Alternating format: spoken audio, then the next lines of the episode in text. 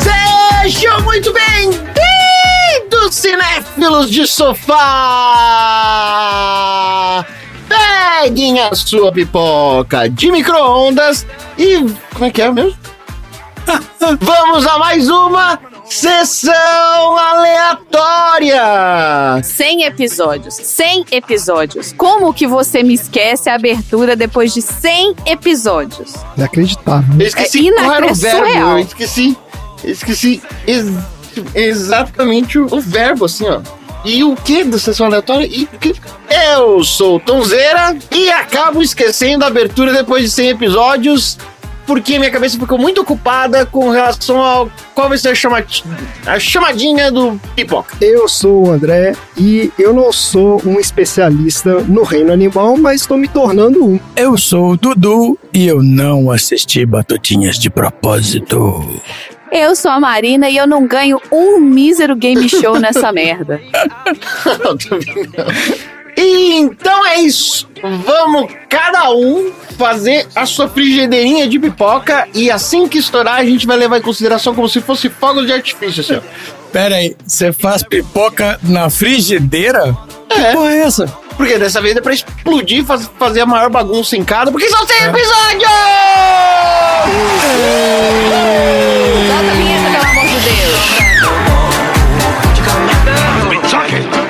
back. I do not understand you. Don't you come back. Oh, baby, please. Don't you come back no more. Vocês se sentem especiais? Não. Ótimo! O centésimo episódio não tem que ser especial. O centésimo episódio é a liberdade. Tudo pode acontecer porque nada foi escrito aqui que vocês realmente desejam. Uma galocha com luzinhas que piscam quando pisa. Pique, pique, pique, pique. Eu também, eu também,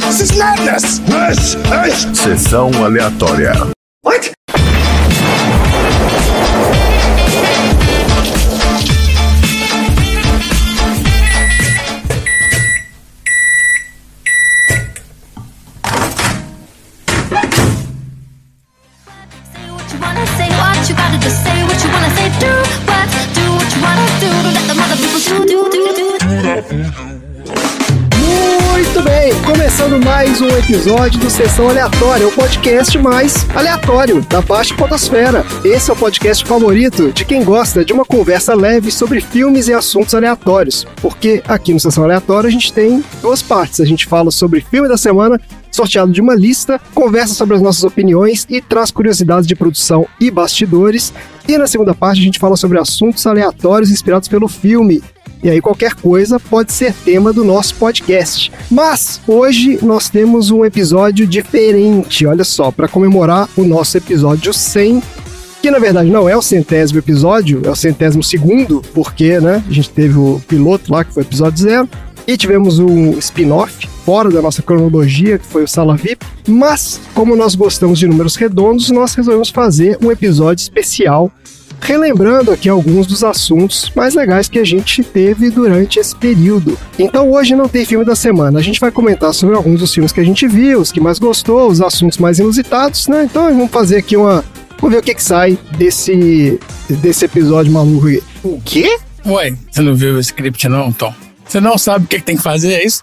Pra começar, então, Marina, você disse que você ia pegar alguns números aí de sessão aleatória pra compartilhar aí com as pessoas, pra começar a dar, né, uma noção aqui do tanto que a gente. É irrelevante. Não, é irrelevante, mas pô, pelo menos a gente gasta um tempo pra fazer o negócio aqui. Ah, não, é verdade. O que, que a gente tem de números aí, Marina? Falando então do centésimo episódio, a gente tá gravando o centésimo, mas assim, os 99 anteriores ainda não foram publicados, porque, né, a gente tem um delayzinho entre a gravação, a produção e a publicação.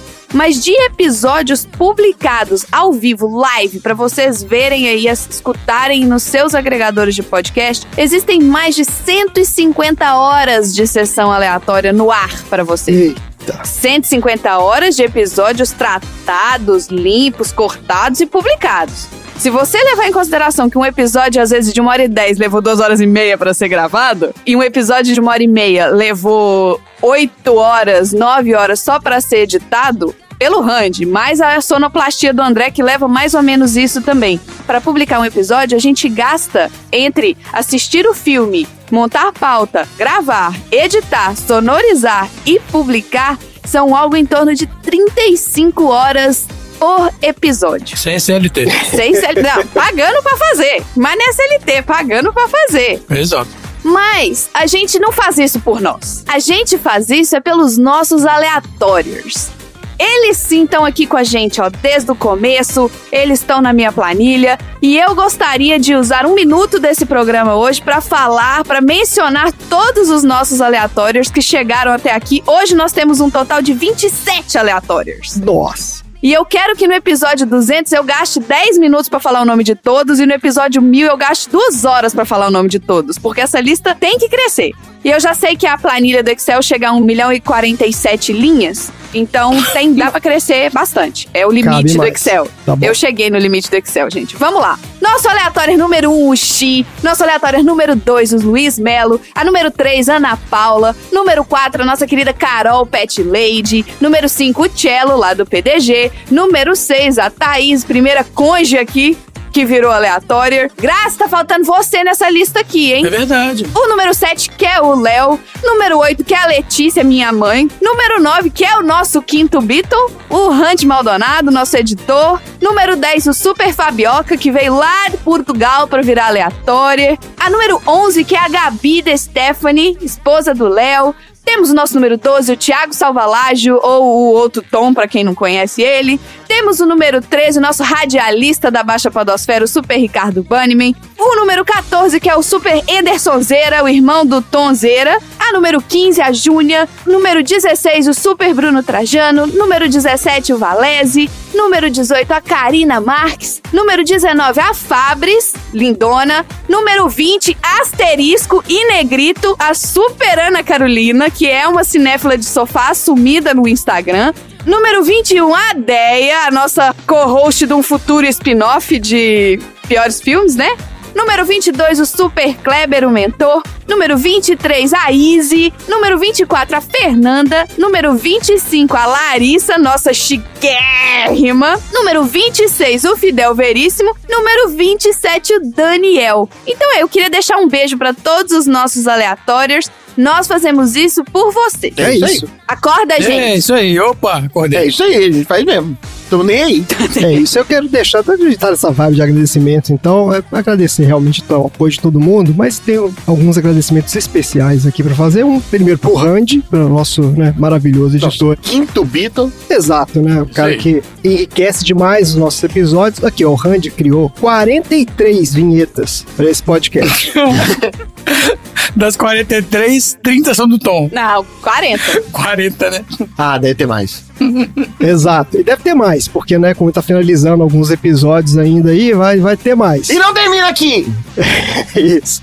Deixar um beijo também pra Izzy, trabalha lá com o Randy na edição e nos proporcionou um dos mais inesquecíveis experiências cinematográficas, né? Foi os Patutinhas, maravilhoso. E deixar um agradecimento também pros nossos mestres aqui da Baixa Podosfera, que são o Marcelo e o Xi, porque sem eles isso aqui não existiria. Eles foram os maiores incentivadores dessa ideia e eles ensinaram pra gente tudo sobre essa mídia esquisita aqui que é o podcast, inclusive ajudando a gente a lidar com algumas dificuldades e frustrações aí pelo caminho. Então, muito obrigado, meus queridos. Vocês estão no nosso coração sempre.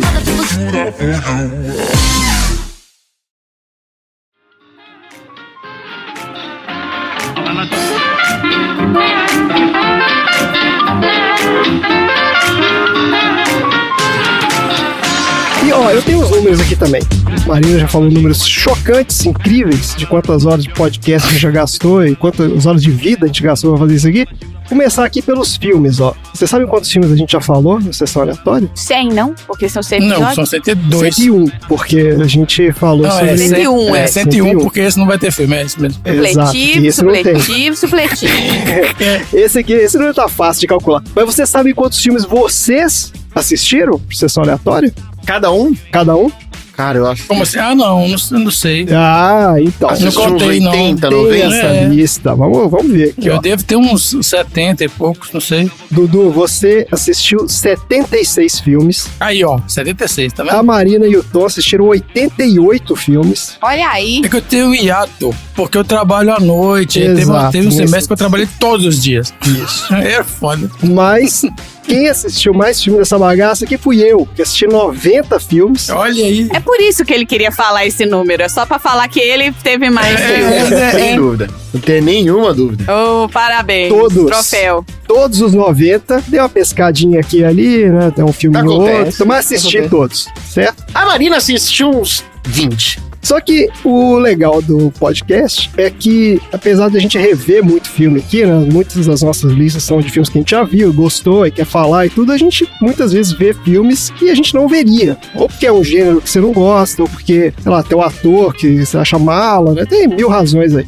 E às vezes a gente é surpreendido. Cai aquele filme que você fala, pô, esse aqui, não sei o quê, mas você assiste e acaba gostando. Então eu queria perguntar pra vocês, qual foi ou quais foram, né, os filmes que vocês assistiram só por causa do podcast e gostaram mais, assim. Eu, Vocês gostaram de conhecer. então, eu sou muito eclético, então, assim, eu, eu tive que garimpar todos os episódios pra ver o que, que eu não tinha assistido ainda. Você já tinha visto quase tudo, né? Porque eu assisti a grande maioria desses filmes. Caraca, é mesmo, Dudu? Eu não tinha assistido o Klaus, nem o Trolls, nem aquele do, do Castelo Mágico. Ah, Depois eu assisti até. Castelo Animado. É, então, é- é- essas Animações. animações meio cult, né? Sei lá, meio, sei lá, meio deslocadas, né? Que não estão mainstream. Fora do circuito Pixar, É. Disney. Exato. Aí eu não tinha assistido. E aqui me, me surpreendeu positivamente foi o Trolls. Foi a animação do Trolls. Eu gostei bastante do sarcasmo do desenho. Olha só. E você, Tom, qual filme que você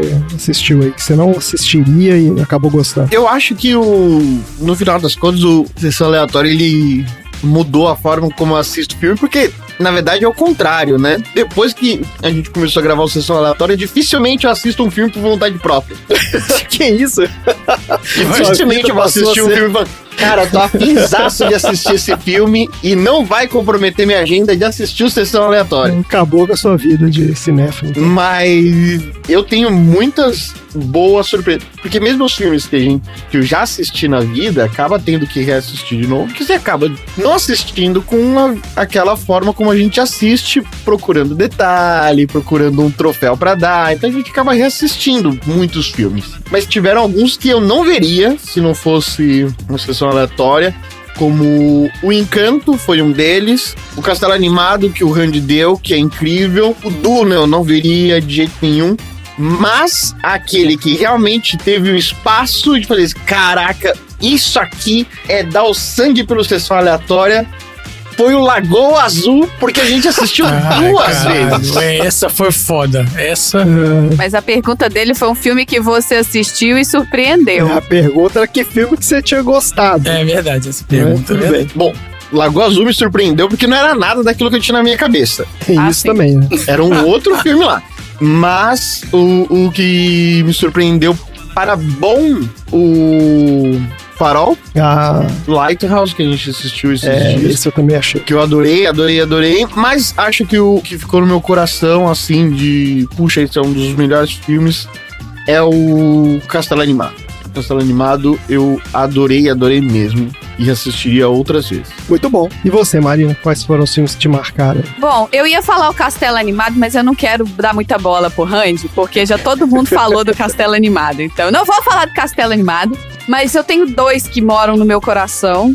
Um deles foi o Pequeno Príncipe. E eu sou super fã de animação, eu assisto animação sempre. E é um filme que eu não tinha visto, que eu nem sabia que existia. E eu me enxerguei na personagem, assim. Eu, né, eu vi a menina, eu falei isso no episódio, que assim, ela sou eu, ela é a minha cara, ela é como eu era. Então, eu me enxerguei, mas o top de todos esses que eu não teria assistido e que me surpreendeu positivamente foi o Brooklyn, que foi trazido pelo Ah. Xi. Eu achei que fosse ser só um, né, um romancezinho, água com açúcar e tudo mais, mas pelo fato de ser imigrante, ele me pegou de um jeito diferente. Então, pra mim, foi o Brooklyn. Ah, muito legal. Beijo, Xi! Esses que vocês falaram aí, vários, foram os que eu lembrei também. O Brooklyn, o Pequeno Príncipe, que é uma animação incrível, também tinha passado batido, né? não tinha visto. O Farol também eu nunca tinha parado pra ver, adorei também. Apesar de eu não ter participado do episódio, eu vi e achei excelente o filme. O Relatos Selvagens foi outro que eu gostei muito também, não, não pararia pra ver. Mas o que me marcou mais foi o filme do Chaplin, O Luzes da Cidade. Ah, olha aí. Pô, filmaço, Ah, sim, né? o do Chaplin. Incrível. O clássico absoluto, mas eu nunca tinha parado pra ver também, né? E engraçado, emocionante, né? Aquele tipo de filme que você vê que cinema é arte mesmo, né? Experiência incrível.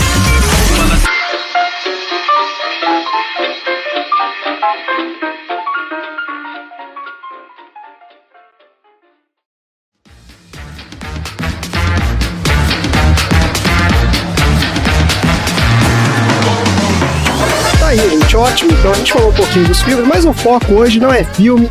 Hoje nós estamos aqui para falar de assuntos aleatórios. Você sabe quantos assuntos aleatórios a gente falou nesse período todo aí? Vamos lá, supletivo, gente, regra de três. É, Se foram 101 Sessão filmes, 101 três filmes. assuntos por filme, 303.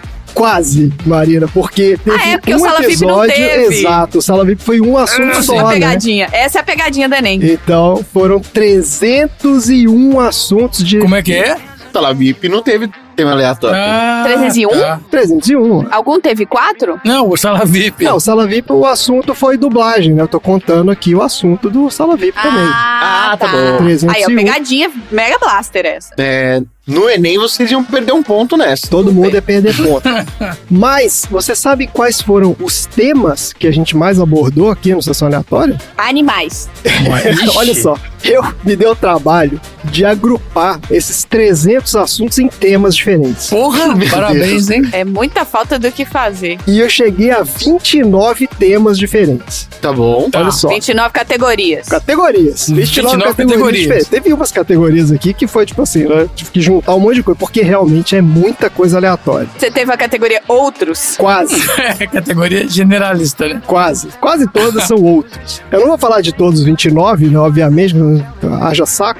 Vou falar aqui dos 10, os 10 que a gente mais abordou aqui. Em décimo. Em décimo, o tema é história. Eu chamei esse, esse- essa categoria de Histórias da História. Tá bom. A gente fala de vários eventos históricos. Então, por exemplo, o Verão do Amor de 1967, Oxi. teve Civilização Maia, teve Diretas Já, teve Caça às Bruxas, colonização inglesa, é, história do Partido Comunista Brasileiro. Então teve tudo isso aqui, são assuntos de história. Quem mais trouxe assuntos de história aqui pra gente foi o Tom, campeão aqui dos assuntos de história.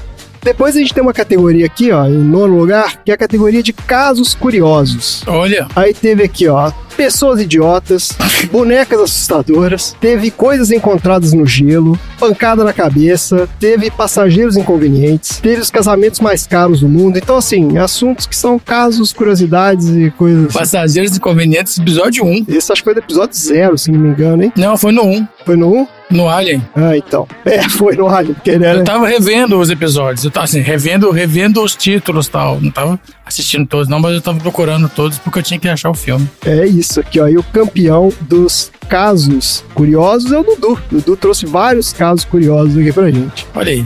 Depois a gente tem a categoria que é coisas e objetos do dia a dia. Aí tem aqui, ó. Palio Weekend, Polaroid. O Palio Weekend, cara, um ícone dos, dos temas aleatórios. Palio Weekend, Polaroid, isso aí. Canivete suíço. Canivete suíço, legal. Exato. Motorhome, utensílios domésticos, Cadillac Miller Meteor, tem uma porrada aqui de assunto relacionado a objetos e coisas do dia a dia. E aqui, curiosamente, nós temos um empate, ó. Cada um de vocês trouxe a mesma quantidade aqui, foram quatro, Olha quatro só. assuntos cada um aqui. Que coincidência. coisas e objetos do dia a dia. O próximo tema, aqui já estamos chegando aqui no sexto lugar, ó.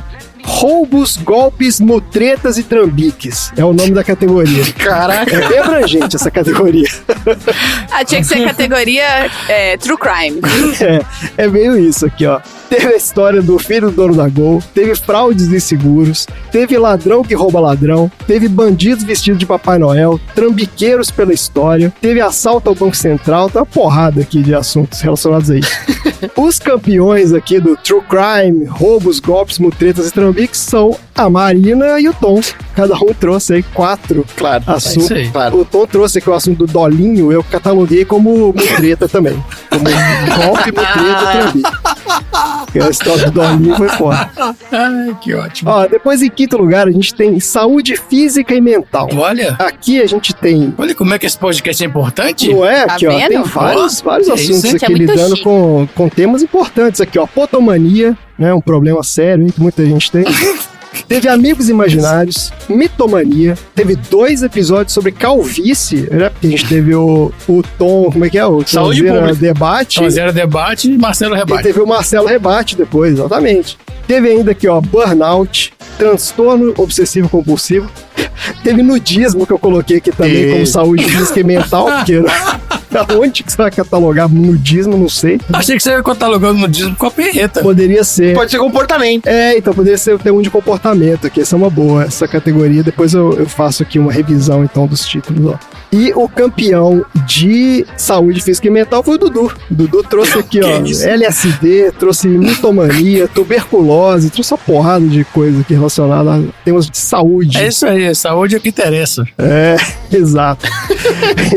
Em quarto lugar, o tema é bandas, discos e músicas. Olha aqui, esse aqui tem vários, né? Ah, isso é verdade. Teve aqui, ó, teve Air Supply, teve trilhas sonoras de sucesso de filmes, teve ABBA, teve Cristina Aguilera, teve Psy, teve o Roots do Sepultura, Michael Sullivan, Simon Garfunkel. Simon Garfunkel, Roupa Nova, teve Latino, isso aqui também. Ah, e teve Dolly Parton aqui, ó, que a Ana Paula trouxe. Dolly Parton. Teve o ABBA. Teve. Mas nenhum nunca vai ser melhor do que o Tom cantando todas as músicas dos anos 90. Vocês vão me É isso desculpar. aí. Esse foi o 90 watts, né? Isso Foi aí. esse? Foi, foi 90 watts. É, então. Sensual. O movimento é sensual.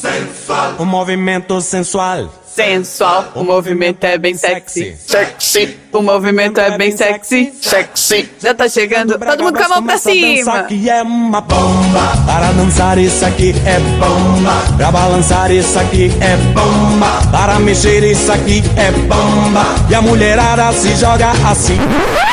Gente, eu já coloquei essa música duas vezes, não vou colocar de novo. Chega.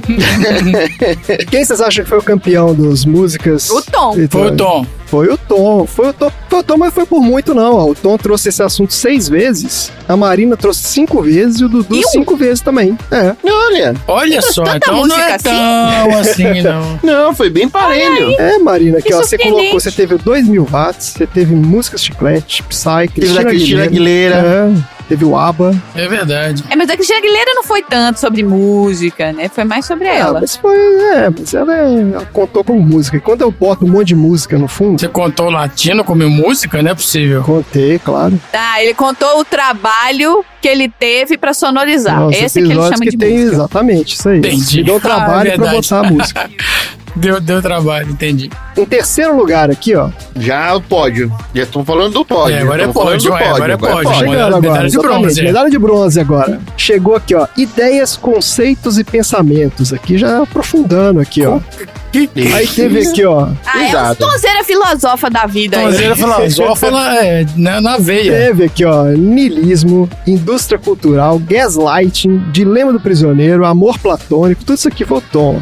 Teve também aqui, ó, efeito chamariz, Lady Murphy, sotaques, teste de Rorschach. Marina tá também presente. Eu trouxe vários também. Olha aí, ó. É, aqui, ó. É, menina. Acessibilidade, constelações entrou aqui também, não sei, né, porque tava difícil catalogar em algum Claro, outro. claro. Claro. Constelações é ótimo. Essa categorização minha aqui também não tá tão, né? Tá tão precisa assim. Mas teve aqui, ó, o Léo falando sobre infância, Dudu falando sobre epifania, teve várias coisas aqui. ó. É verdade. Mas é, obviamente que, né, o campeão aqui foi o Tom, que trouxe esses assuntos oito vezes aqui pra gente. né, foi o ganhador aí do Ideias, Conceitos e Pensamentos. Em segundo lugar, nós temos a categoria Personalidades, que é onde a gente fala, né, sobre pessoas, pessoas importantes aí pela história. A gente falou sobre Rubinho Barrichello, falou sobre Maradona, Marielle Franco, Michelle Nichols, Uri Geller, Leonardo DiCaprio, nossa senhora, teve São Patrício entrou aqui também. É. Teve Nostradamus, teve Mazarop, teve Crianças Prodígio, tudo entrou aqui com personalidades, ó, tem um monte. E o campeão, na verdade, a campeã de personalidades foi a Marina, ó. Olha aí. Ela trouxe a Irena Sandler, ela trouxe a Irena Maria Von Sandler. Trapp, é, Trouxe também. É. Trouxe o Id, que era o cara lá da fotografia, maluco também. Nossa, é mesmo. Eu gosto de falar de pessoas. Fotografava os mortos, né? Maluco mesmo. É. Exato, né? Várias biografias aqui interessantes, ó. Agora, qual é o assunto campeão Animais. número um do Sessão Aleatória? Fica fácil, né? Tá fácil demais. Nossa senhora. Mundo animal. É, desculpa aí. O mundo animal O mundo animal. apareceu nada menos que 26 vezes aqui ao longo dos nossos episódios. Nossa senhora. Exato. Gente, tem muito assunto pra falar, não. Eu fico procurando os bichos malucos. Isso aí. Dudu, campeão absoluto dessa categoria, falou sobre barata, beija-flor, cavalo marinho, elefante, galinha, canguru, vira-lata caramelo, Sapinho, pingo de ouro. Sapinho, pingo de ouro, sapinho, Aardvark. Aardvark. Teve o Animal Game Show. Teve o Animal Game Show, que é Teve, maravilhoso. mas a gente tem uma outra categoria pra isso, Marina. A gente tá na categoria Game Show. Essa categoria aqui, ela, fica- ela não tem tantos episódios ainda, ela teve oito game shows ao longo do... Mas é bom, tá bom, ué. Tá bom, É. bom. Aqui teve o game show do. Teve o game show animal, teve karaokê game, teve o Marinas Game Show, teve vários. A gente tem que dar crédito pro Tom que começou com essa categoria aí. É isso aí. Teve Tonzeiras Games. Que com- começou com o Tezeiras Games. É isso aí. Eu não lembro qual episódio. Ah, o não, primeiro não foi, o meu do, foi ca- na do, Marina, com a Ana Paula. Do, é, Do qual é a música? Foi não, exatamente. foi não. Não, porque o Tonzeiras Games, ele não foi um game show. O Tonzeiras Games, ele foi falando Não, sobre teoria dos jogos. Mas eram Tonzeiras Games que tava, eu e a Marina jogamos. Mas não foi um game show, que não tinha que acertar nada, entendeu? É, não, Olha só, tiraram o crédito do Tonzeiras Então eu Games. tava demonstrando como é que funciona o. não, era, não era de auditório, entendeu? Não era de auditório, exatamente. Não foi um programa de auditório. Não, não- não era de auditório. Mas o primeiro que foi interativo, eu ainda dou crédito pro Tom. Que ele foi interativo comigo e com a Marina, que eu tinha que desligar o microfone. Não, isso aí é- entrou lá no Criminalística, É. que é o a- da Entrou. teoria do bandido lá, o- como é que chama? Não, isso aqui foi Do o Dilema do Dilema do Prisioneiro. Isso. Isso, Olha só, episódio 16, Perfume de Mulher. é isso mesmo. Olha o que mais que teve aqui. Só vou citar alguns dos- das outras categorias aqui pra vocês lembrarem um pouco. Aqui, ó, tem uma a, a mais difícil, que eu não consegui encaixar em nada, eu tive que criar uma categoria só pra ele, foi quando o Dudu falou de petróleo. Que não consegue ficar em nada aqui. Eu criei uma categoria que chama minerais. E aí botei petróleo dentro. Só tem esse. Excelente. Tem mais nada. Eu vou procurar outros minerais pra falar, então, pra poder engrandecer essa categoria. Exato. Na categoria minerais, por enquanto a gente só falou de petróleo. Ah, mas eu falei de ourivesaria, não entra em minerais? Ah, mas isso entrou na categoria profissões, e Profissões. ocupações Olha só, aqui, ó. profissões. É, Ah, tá bom. junto com paparazzi, ventríloco, agente secreto. Então, a, que tem menos é o minerais, é É isso? o que tem menos é o minerais aqui, ó. Tem outra categoria também que tem poucos representantes, que é maravilhosa também, que é a categoria fetiches. Que tem aqui, ó, podolatria e striptease.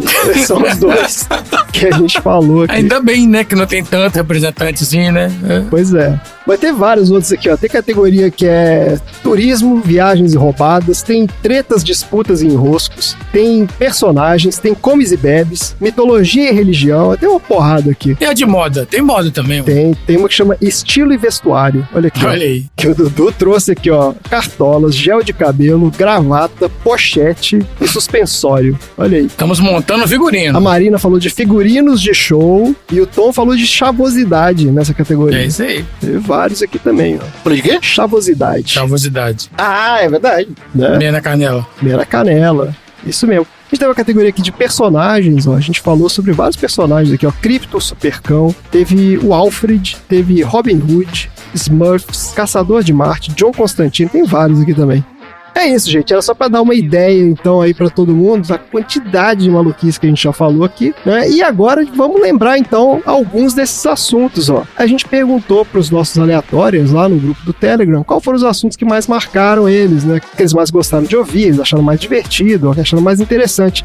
Marina, quais foram alguns dos assuntos que o pessoal lembrou lá no grupo? É, a gente pediu pra eles mandarem um, mas assim como a gente também tentou fazer uma lista do nosso assunto favorito, não obtivemos sucesso. A gente ouviu dos nossos aleatórios aqui assuntos como o Asterix, Pragas Bíblicas, o Air Supply, Marina Sobrevivencialista, é bom. game shows em geral. Recebemos um game shows em Game geral. shows são interessantes, são divertidos, interativos, é legal. Marina Sobrevivencialista também tem uma categoria específica que chama Guias e Dicas. Olha, é, mudança, vários não é? também, ela né? fala de mudança, Ah, é verdade. não sei o quê. Ele É. teve etiqueta É verdade. sexual. O de mudança eu, eu coloquei em prática, funcionou como tutorial. Olha aí. Olha aí. que beleza. Tá vendo? Aí Teve tutorial de como criar crianças mimadas, como fazer fogueiras, Teve. como não enjoar num cruzeiro, olha aí. Teve guia de sobrevivência no metrô, nossa senhora. Ele foi do Tom. O do Tom, teve o Super Nanizeira também. Os nossos aleatórios também falaram, ó, falaram duas vezes do Asterix, inclusive. Falaram do Dolinho, É, o Dolinho. falaram das drag queens, falaram do jogo do bicho, falaram da penheta. A penheta foi assim, ó, concurso, É, todo todo mundo lembra da Esse penheta. assunto Esse foi maravilhoso. Pegou todo mundo de surpresa. foi, foi surpreendente, esse que é o mais interessante. Eu quero num desenho animado, né? Era. Beleza, minha gente. Então vamos escutar alguns desses assuntos aí trazidos pelos nossos aleatórios.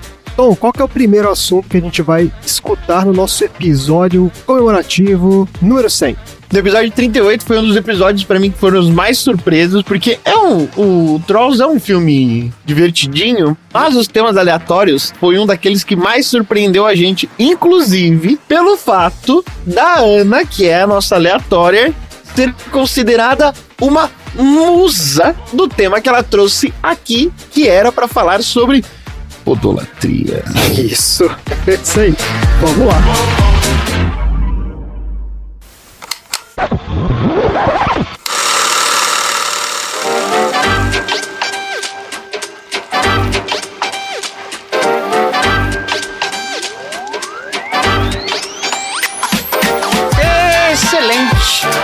Agora então, como a gente sempre faz aquela sala, a gente sempre termina o episódio com o aleatório fazendo o seu tema aleatório. Ana, qual é o seu tema de hoje? Então, como eu falei, eu amo filmes infantis, mas eu resolvi trazer um um assunto nada infantil pro tema. Como vocês puderam perceber, o filme faz uma referência à minha amada princesa da Disney, Cinderela, né? Ah, é? em que é criada a gata porralheira. A Cinderela não gostava de um príncipe, mas ela foi tratada como uma faxineira. E aí, numa bela festa, ela perde o sapatinho. E a Bridget perde o patins. Ah, isso é verdade. O que não faz sentido nenhum. Porque a pessoa dançou, pulou, correu e na hora de fugir que perdeu um, um par de patins. Mas, É legal a hora que ele vai beijar o patins e queima a boca. Porque tá rodando. tá Eu rodando lembrei ainda. disso. Eu ri demais essa hora, é Ele verdade. é muito idiota. Ele dá um beijinho no patins e tá rodando na rodinha assim, queima a boca. E aí, eu sou muito apaixonada com a Cinderela. Cinderela é minha referência, já foi tema também de trabalho meu da faculdade, uma customização de sapato, eu fiz uma releitura do sapato de cristal. E, inclusive, o segundo capítulo do meu livro se chama Pet Cinderela. O meu livro se chama Confissões de uma Mulher que Calça 42. Porque sim, pra quem não sabe, eu calço 42. Caralho, que pintão! Chegou aí agora. Agora que a foto chegou aí, A Ana chegou a ser entrevistada no encontro, né, da Fátima Bernardes, não é isso? isso, o meu livro foi tema da- do Encontro da Fátima Bernardes. Eu tava trabalhando lá em São Paulo, no interior de São Paulo, e eu tava no refeitório e ela tava lá. Ao vivo, eu vi. ao vivo, achando que era gente, assim, achando que tava lá todo dia. eu tava tão me achando que eu dei uma de Faustão, que teve uma hora que eu cheguei a interromper a Fátima. Nossa! É, uai, ela tá lá todo dia, eu não tava não, hein? Eu tinha que aproveitar meus 15 minutos de fama. Eu sei que eu falei, ó, interrompi a Fátima e fui falando assim, achando que eu tava ali todo dia. Brilhando igual um peido de troll.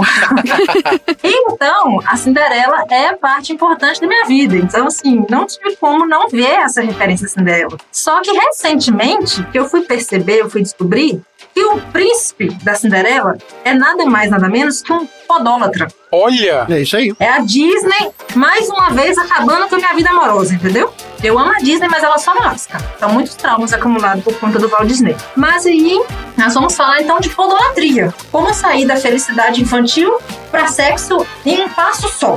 É uma piada tipo do sal, né, gente? Mas enfim. enfim, eu trouxe aqui uma, uma reportagem que eu achei num blog, um post, do Motel Dallas e Motel Caribe, que eu acabei de descobrir aqui em Belo Horizonte. É em BH, Motel Dallas e Caribe é chiquérrimo. Quer dizer, era chiquérrimo quando eu ia nesses lugares lá, tipo, 15 anos atrás, né? Não podemos negar que também já fui. Vou ter que arrumar alguém pra ir lá no Motel BH quando puder. Mas assim, gente, o Dudu foi uma vez, eu É, fui não, outra é, não, não, vez. é, não. É duas vezes é completamente diferente, separadas. nada a ver, nem conhecia. Até porque, Não, gente, para. a época que o Dudu frequentava o motel, eu devia ter 10 anos de É. idade, inclusive. É isso aí. Denunciou a idade aí, hein? É.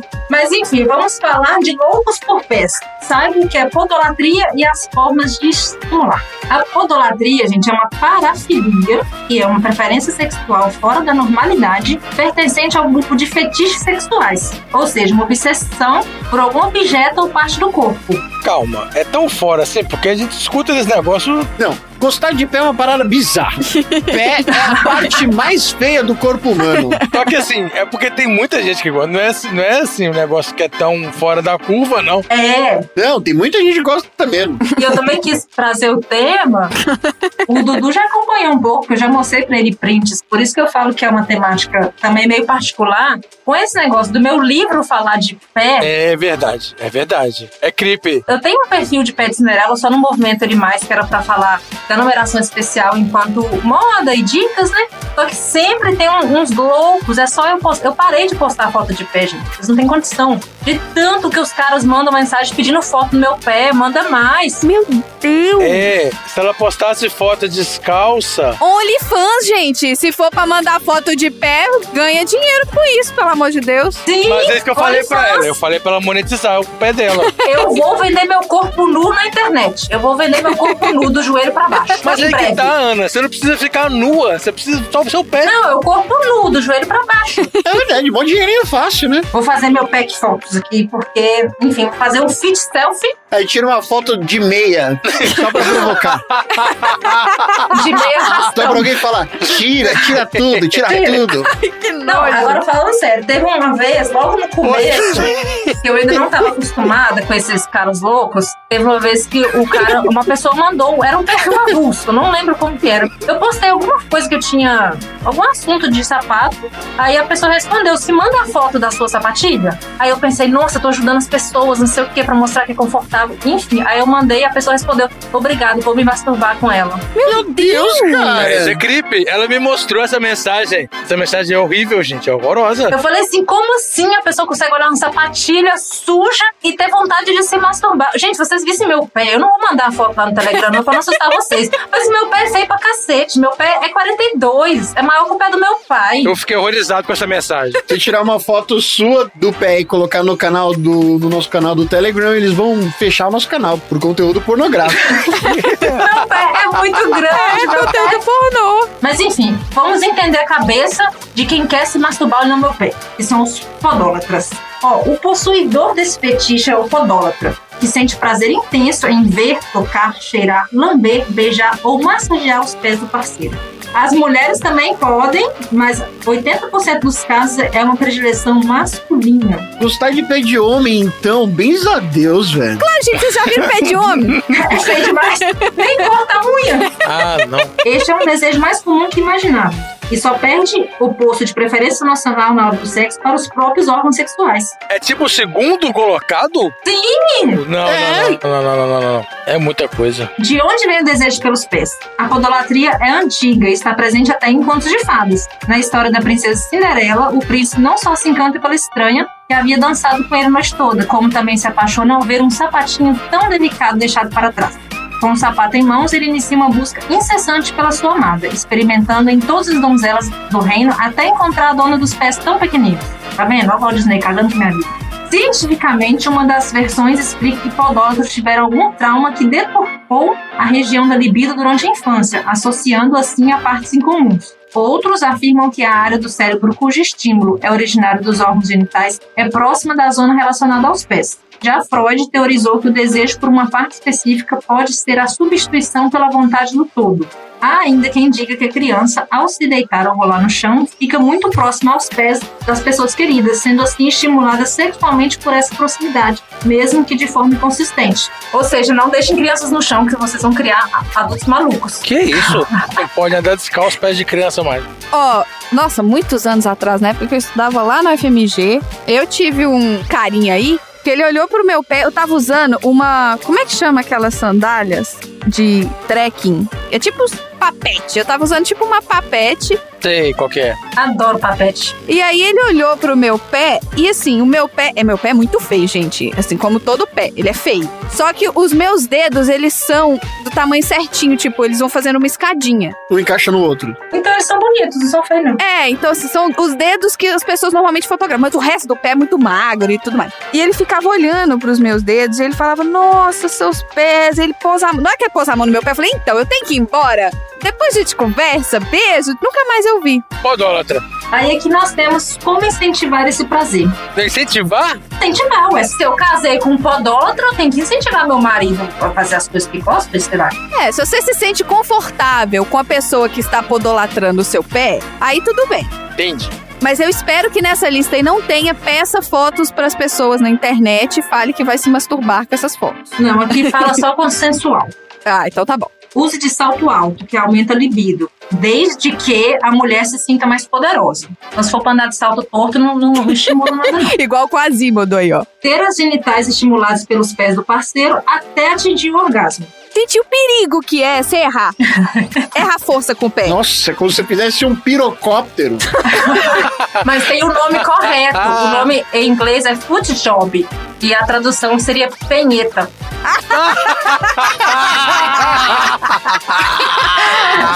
Ah, virou, virou o nome do episódio agora. Tá te mudando agora.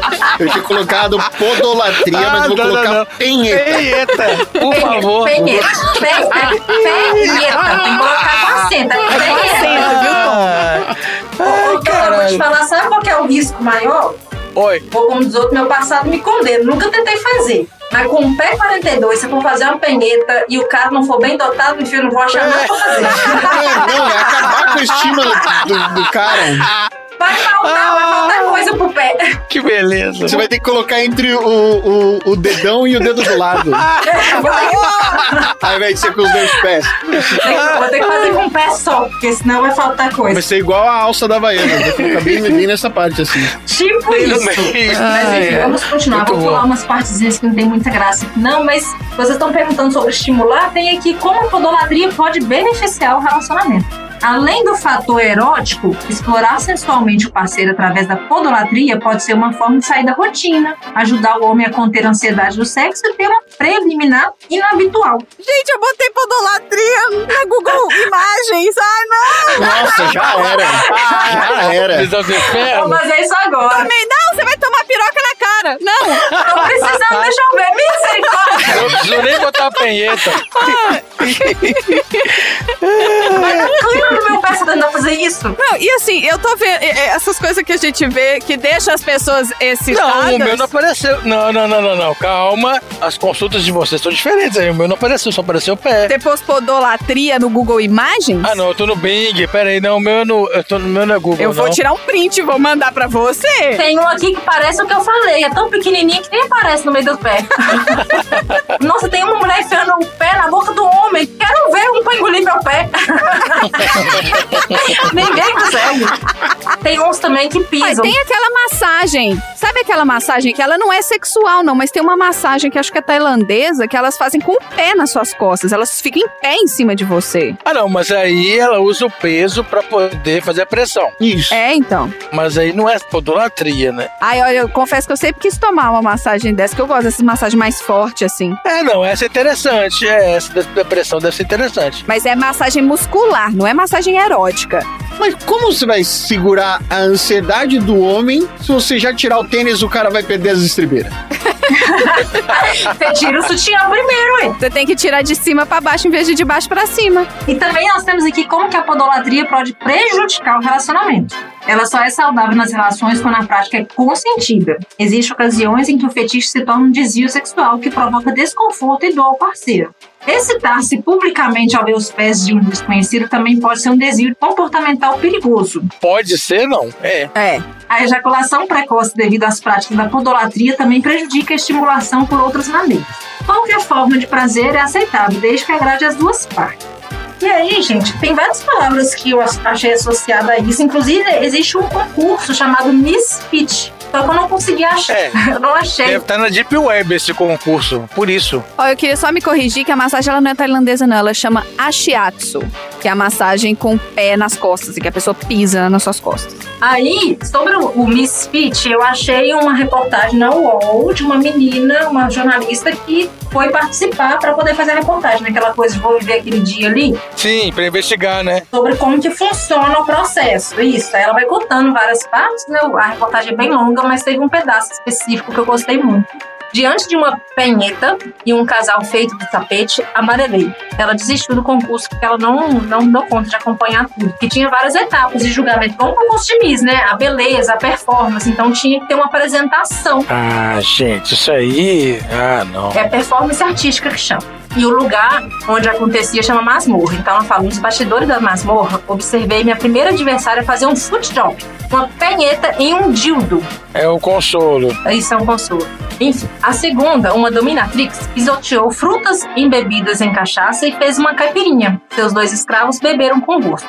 Aqui envolve pé e comida, é por isso que eu achei bizarro. Ah, não. Fui me misturar à plateia que vibrava com o desempenho das meninas. Gritos, aplausos e assovios para uma candidata também dominadora que convocou seu submisso para simular uma cena do filme Um Drink no Inferno. Ela servia cerveja pelo pé para que o rapaz bebesse. Ainda na categoria gastronômica também se destacou outra concorrente que esmagou bolinhos Ana Maria com os pés. Um cara comia e lambia os dedos da gata com vontade. No entanto, quem mais impressionou foi a 07, aquela ruiva que circulava na masmorra com um homem e uma mulher presos na coleira. No palco, o casal se ajoelhou e beijou os pés da ruiva. Eles se deitaram e ela caminhou sobre um e outro até que começou a pular, travando o salto agulha no tapete humano. Alguém poderia ter se machucado feio naquele menage. Decretei ali o fim da minha jornada, como musa podólatra, isso mesmo, DW. Percebi que nunca seria capaz de fazer nada à altura. Insistiram para que eu não existisse. Alguns homens ali perto até me encorajaram, se oferecendo para serem pisados por mim. Mas preferi continuar assistindo. Pertinho da mesa do jurado estava minha pequena vitória. Na prancheta de, de um deles, vi que a minha avaliação na etapa anterior havia atingido a nota máxima. Sexualizou o negócio, né? Não é um concurso de beleza, virou um trem mais sexual. Virou uma petaria. É, isso aí. Uma Adorei. petaria. Eu sei que se você quiser pessoas adorem seu pé, é só você postar com a hashtag FitSelf. Ou no meu caso, né, só numeração especial e, e mulheres com pé grande é o suficiente para atrair um monte de doido, porque eu não sabia que. Eu tava tentando atrair as coleguinhas que calçavam 42 para indicar lojas para elas também, mas aparecem pelos doidos pedindo foto do meu pé. Da próxima vez, o Dudu já me ensinou, eu vou falar assim, manda um pix. É, exatamente, falei. Monetiza com esse trem. E esse foi o meu assunto aleatório, sair do filme infantil Troz, brilhante, pra pessoas bebendo cachaça pelo pé. Mas mostra que você entendeu como funciona a sessão aleatória. Porque a sessão aleatória é exatamente isso. Isso aí. Depois de 30 episódios, pode ter certeza que eu já ouvi todos e já foi muita faxina. Olha É aí. isso aí. É, As pessoas falam assim, ah, tem que limpar a casa, é que preguiça. Eu falei, não, limpa a casa, tá na hora de ouvir sessão aleatória. Ah, maravilhosa. E mais um assunto aleatório trazido pelos nossos aleatórios como favorito. Mesmo o André não concordando, eu queria deixar bem claro aqui que o André não concorda, porque ele é tímido. É, foi ele que fez, concordo, ele não. acha que não foi tão bom assim. É. Mas eu acho, e vários aleatórios também acham. Eu queria então que vocês colocassem pra todo mundo ouvir de novo, lá do filme Roma, o episódio 61. Vamos falar do Asterix. Então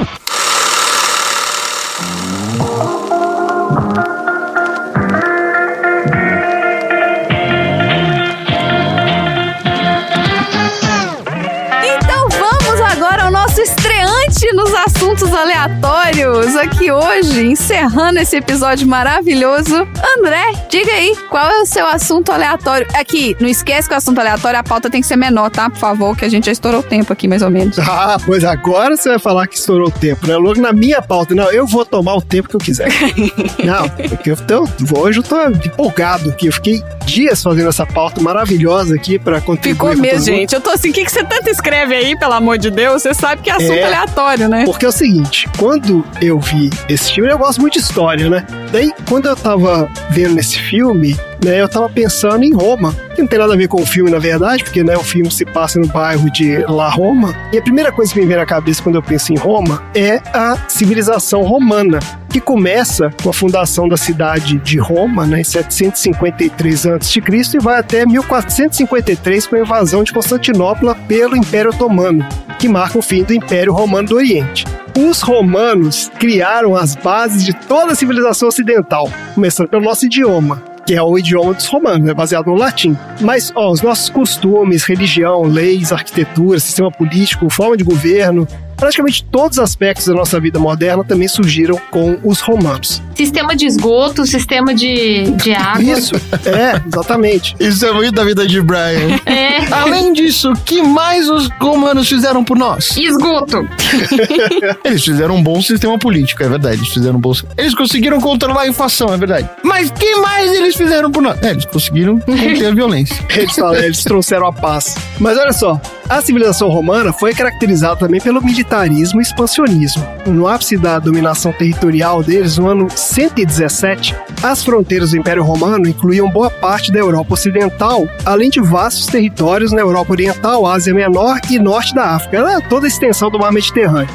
Esse expansionismo é muito associado a uma figura em particular, que é de Júlio César. Ele era um general e político extremamente habilidoso, que foi acumulando poder e ascendendo politicamente até chegar ao posto de ditador da República Romana. E ele fez isso a partir de campanhas militares muito bem sucedidas, sendo que a principal delas foi a anexação da Gália, território que hoje inclui a França, Bélgica, Luxemburgo, Suíça e norte da Itália no ano 52 a.C. Aí você me pergunta assim, mas os romanos ocuparam toda a Gália? André, André, André, André, só um minutinho. Os romanos, eles ocuparam toda a Gália? Não, Carol. ah! Excelente pergunta! Porque uma aldeia povoada por irredutíveis gauleses ainda resistiu. Era o Asterix e Obelix? Exatamente. Ai, aí, sério? Eu tava zoando, mas... O meu assunto aleatório é o Asterix. Caraca, que massa! Eu tava brincando, mas... Melhor Porra. jogo de videogame. Vamos lá então, ó. Asterix é uma série de histórias em quadrinhos criadas por René Goscinny e Albert Uderzo e conta as aventuras do Asterix, um pequeno e esperto guerreiro gaulês que vive em uma aldeia que resiste bravamente à invasão romana com a ajuda de uma poção mágica criada pelo druida Panoramix. A criação do Asterix está intimamente ligada ao pós-Segunda Guerra Mundial, quando a França se recuperava da ocupação nazista e buscava reconstruir sua identidade nacional. Como parte desse esforço, em 1949 foi criada uma lei que regulamentava que tipo de conteúdo podia ser usado na literatura infanto-juvenil.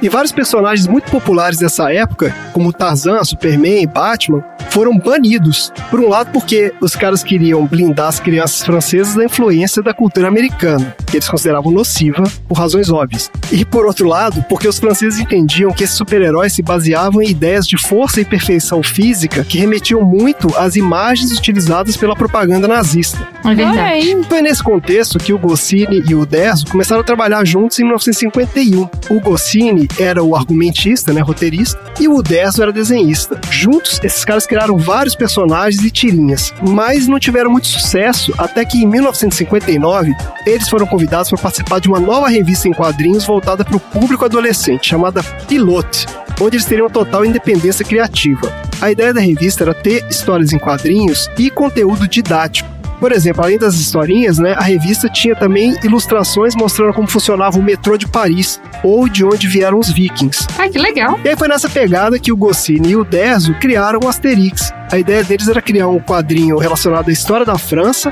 e aí logo de cara eles escolheram o período romano como cenário, situando a história no ano 50 a.C., numa pequena aldeia gaulesa na região da Armórica, que fica na atual Bretanha. Se você olhar o mapa da França, é uma pontinha que sai ali para o Oceano Atlântico, ali no noroeste do mapa.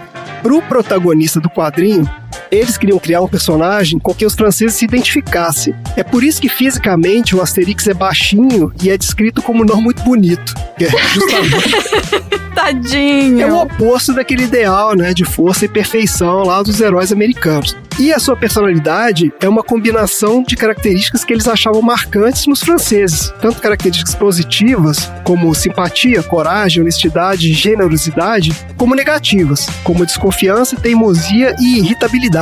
Uhum. E como contraponto ao pequeno e esperto Asterix, eles criaram seu inseparável amigo Obelix, que era enorme e ingênuo como uma criança. Ah, o Belix fofolinho, menino. O primeiro número da Pilote saiu em outubro de 1959 e foi um sucesso absoluto, praticamente esgotando a tiragem de 300 mil cópias no dia do lançamento. Caraca! O negócio foi um fenômeno mesmo.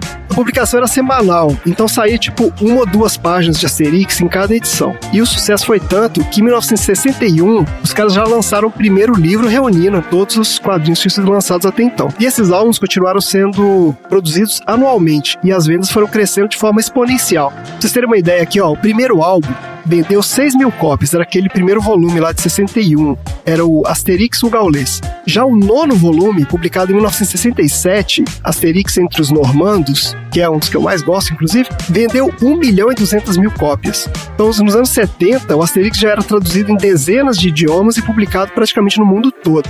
Mas em 1977 aconteceu uma tragédia. O René Goscinny, roteirista, teve um infarto fulminante durante um check-up de rotina e morreu no consultório médico. Meu Deus do céu! Fazendo um teste físico, é? O cara falou, ó, Tá corre vendo, aí. gente? Quem vai no médico, né, Tom? Fica doente. Quem vai no médico é pra achar doença. É isso aí. Não quer ficar doente, não vai no médico. E a partir daí, o Uderzo continuou produzindo sozinho, então agora as histórias do Asterix. O último volume feito por ele foi Asterix e o Dia em que o Céu Caiu, lançado em 2005. Aí em 2009, ele vendeu os direitos do personagem para uma gigante editorial europeia, o que gerou muita polêmica por duas razões. Primeiro, porque garante que vai ter novas edições do Asterix para sempre agora, né? Ele abriu mão do controle criativo e pode ser feito indefinidamente agora por outras equipes criativas. E segundo, porque a filha dele ficou puta da vida. E deu entrevista espinafrando o pai, falando que ela foi enganada, não sei o que, rolou processo. Aí o cara processou a filha, a filha processou o pai. E o pau comeu mesmo. Ela sentiu, tipo assim, a herança da família, o cara vendeu e ferrou com tudo. Bom, a partir da venda dos direitos em 2009, os álbuns Asterix começaram a ser escritos por Jean-Yves Ferry e desenhados por Didier Conrad. Esses caras foram o próprio Deso que escolheu. Ele se aposentou naquele ano e veio a falecer em 2020, aos 92 anos. Os livros do Asterix já venderam mais de 370 milhões de cópias no mundo e foram traduzidos em mais de 100 idiomas e dialetos, sendo uma das histórias em quadrinhos mais vendidas de todos os tempos do universo. Olha aí, todos os tempos do universo. Inacreditável. Além disso, o Asterix se tornou uma das grandes franquias de entretenimento mundial, com 15 adaptações para o cinema, sendo 10 em animação e 5 de live action, inúmeros jogos de tabuleiro, aí tem de tudo, né? Jogo de tabuleiro, videogame. Tinha videogame, eu lembro do videogame. Tem, tem vários. E tem um parque temático também, que é o Parque Asterix, que fica ao norte de Paris, inaugurado em 1989. Eu queria ter ido nisso. Tem, é super legal. Você foi lá? Não, mas eu sou doida pra ir também. Olha, tem um parque temático. Tipo, eu já vi vários, vários vídeos e tudo. Vamos falar um pouquinho agora sobre a história do Asterix em si, né? O que, que tem no, no quadrinho. Então, ó, apesar do cenário histórico, o Asterix tem zero pretensão de ser historicamente correto. Muito pelo contrário. Ele inclui desde o início vários elementos de fantasia e, mais recentemente, até de ficção científica. É a mesma pegada dos Flintstones, família dinossauro, entendeu? Esse tipo de coisa. Ele usa o cenário É histórico. dos ursinhos Gummy, né? Que ele bebe o negocinho e fica biruta, né? Que fica mais forte. é os ursinhos Gummy misturado com Popeye, né? Ele tem um pouco disso mesmo. Não, mas o lance é que assim, o cenário histórico é só um pano de fundo mesmo. Pra, na verdade, ele tá fazendo um, um comentário sobre a sociedade atual, né? E sobre. Não é sobre a sociedade da época, ele tá falando sobre o nosso mundo de hoje em dia. Uhum. Um dos aspectos centrais da trama é a poção mágica, justamente é o suquinho Gummy aí que você falou, Maria. A aldeia dos gauleses resiste aos romanos porque eles têm lá a poção mágica criada pelo druida, né, o Panoramix, que confere aos usuários força sobre-humana temporariamente. A única exceção é o Obelix, porque nele o efeito é permanente. Ah, eu lembro ele caiu no, no barril quando era criança. Ele caiu no caldeirão. no caldeirão de poção mágica quando ele era bebê. Exatamente. É. Oh, meu Deus. E ele fica doido pra provar, né? Porque a galera vai tomando o negócio e ele fica maluco, porque ele quer beber e o cara, o druida, não deixa. Não, você não pode, Obelix, você já caiu no negócio. Ó, a aldeia é habitada por diversos personagens curiosos e engraçados. Vamos ver se vocês lembram desses personagens aqui. Vocês conhecem o Asterix, né, gente? Sim, todos terminam com X, não é? Todos terminam com X. O ideia fixa é mais bonitinho. O Ideia Fix é o cachorrinho, né? É. O lance da ideia fixa é que toda vez que alguém derruba uma árvore, ele começa a uivar loucamente. Isso eu não lembrava, não. Eu lembrava que ele tinha tipo um bigode, assim. Ele tem um bigodinho também. Tem o Abracursix, que é o vaidoso esquentado chefe da aldeia. Ele anda pra lá e pra cá, em cima de um escudo. Tem uns caras que ficam carregando ele. Ah, como se ele fosse um, um deus, assim, né? Isso, exatamente. Só que assim, a galera tá meio cagando pra ele. Ele fica meio puto lá, tentando dar ordem pra todo mundo e ninguém liga muito pra ele. Ele é casado com a Naftalina, que é a melhor cozinheira da aldeia, mas ela fica puta porque ela acha que o cara, né, esse Abracursix, não tem ambição política. Ela fica querendo que o cara vá pra Roma pra ser governador, não sei aonde, que ele saia da, da aldeia. E ela fica falando, não, que eu tenho um primo que é não sei o que, não sei aonde. Tem que crescer. E é, e meu primo tem uma vila e ele é rico e não sei o que e tal. Então o sonho dela é sair da aldeia. O Panoramix é o sábio druida da aldeia que age como conselheiro do Asterix e é o único que conhece a fórmula da poção mágica, né? Então várias histórias giram em torno desse cara e da poção. Porque assim, ou tá acabando algum ingrediente que eles precisam ir buscar, sei lá, do outro lado do mundo, né? Eles vão viajando para vários lugares. Uhum. Ou então tem algum inimigo que bola algum plano para tentar descobrir o segredo da poção. Aí tem também, ó, o Chateau Torix, que é o bardo desafinado. Toda vez que ele começa a cantar e toma porrada. tem uma dupla que é muito engraçada, que é o Automatix, que é o ferreiro, e vive arrumando confusão com o peixeiro, que é o Ordenalfabetix. E o problema é o seguinte, esse peixeiro, apesar deles morarem na beira do mar, ele não pega os peixes do mar porque ele acha que é melhor importar os peixes, sei lá de onde, porque ele acha que é um peixe mais sofisticado. Esse ferreiro fica enchendo o saco dele que o peixe dele fede pra caramba. E aí sempre os dois começam a discutir e voa um peixe, né? Tipo uma peixada na cara e começa uma porradaria que vai a vida inteira lá, entra na porrada. As histórias se passam tanto nas diferentes regiões da Gália, como em terras longínquas, para onde esses heróis viajam. Eles vão para o Egito, América do Norte, Índia, Oriente Médio.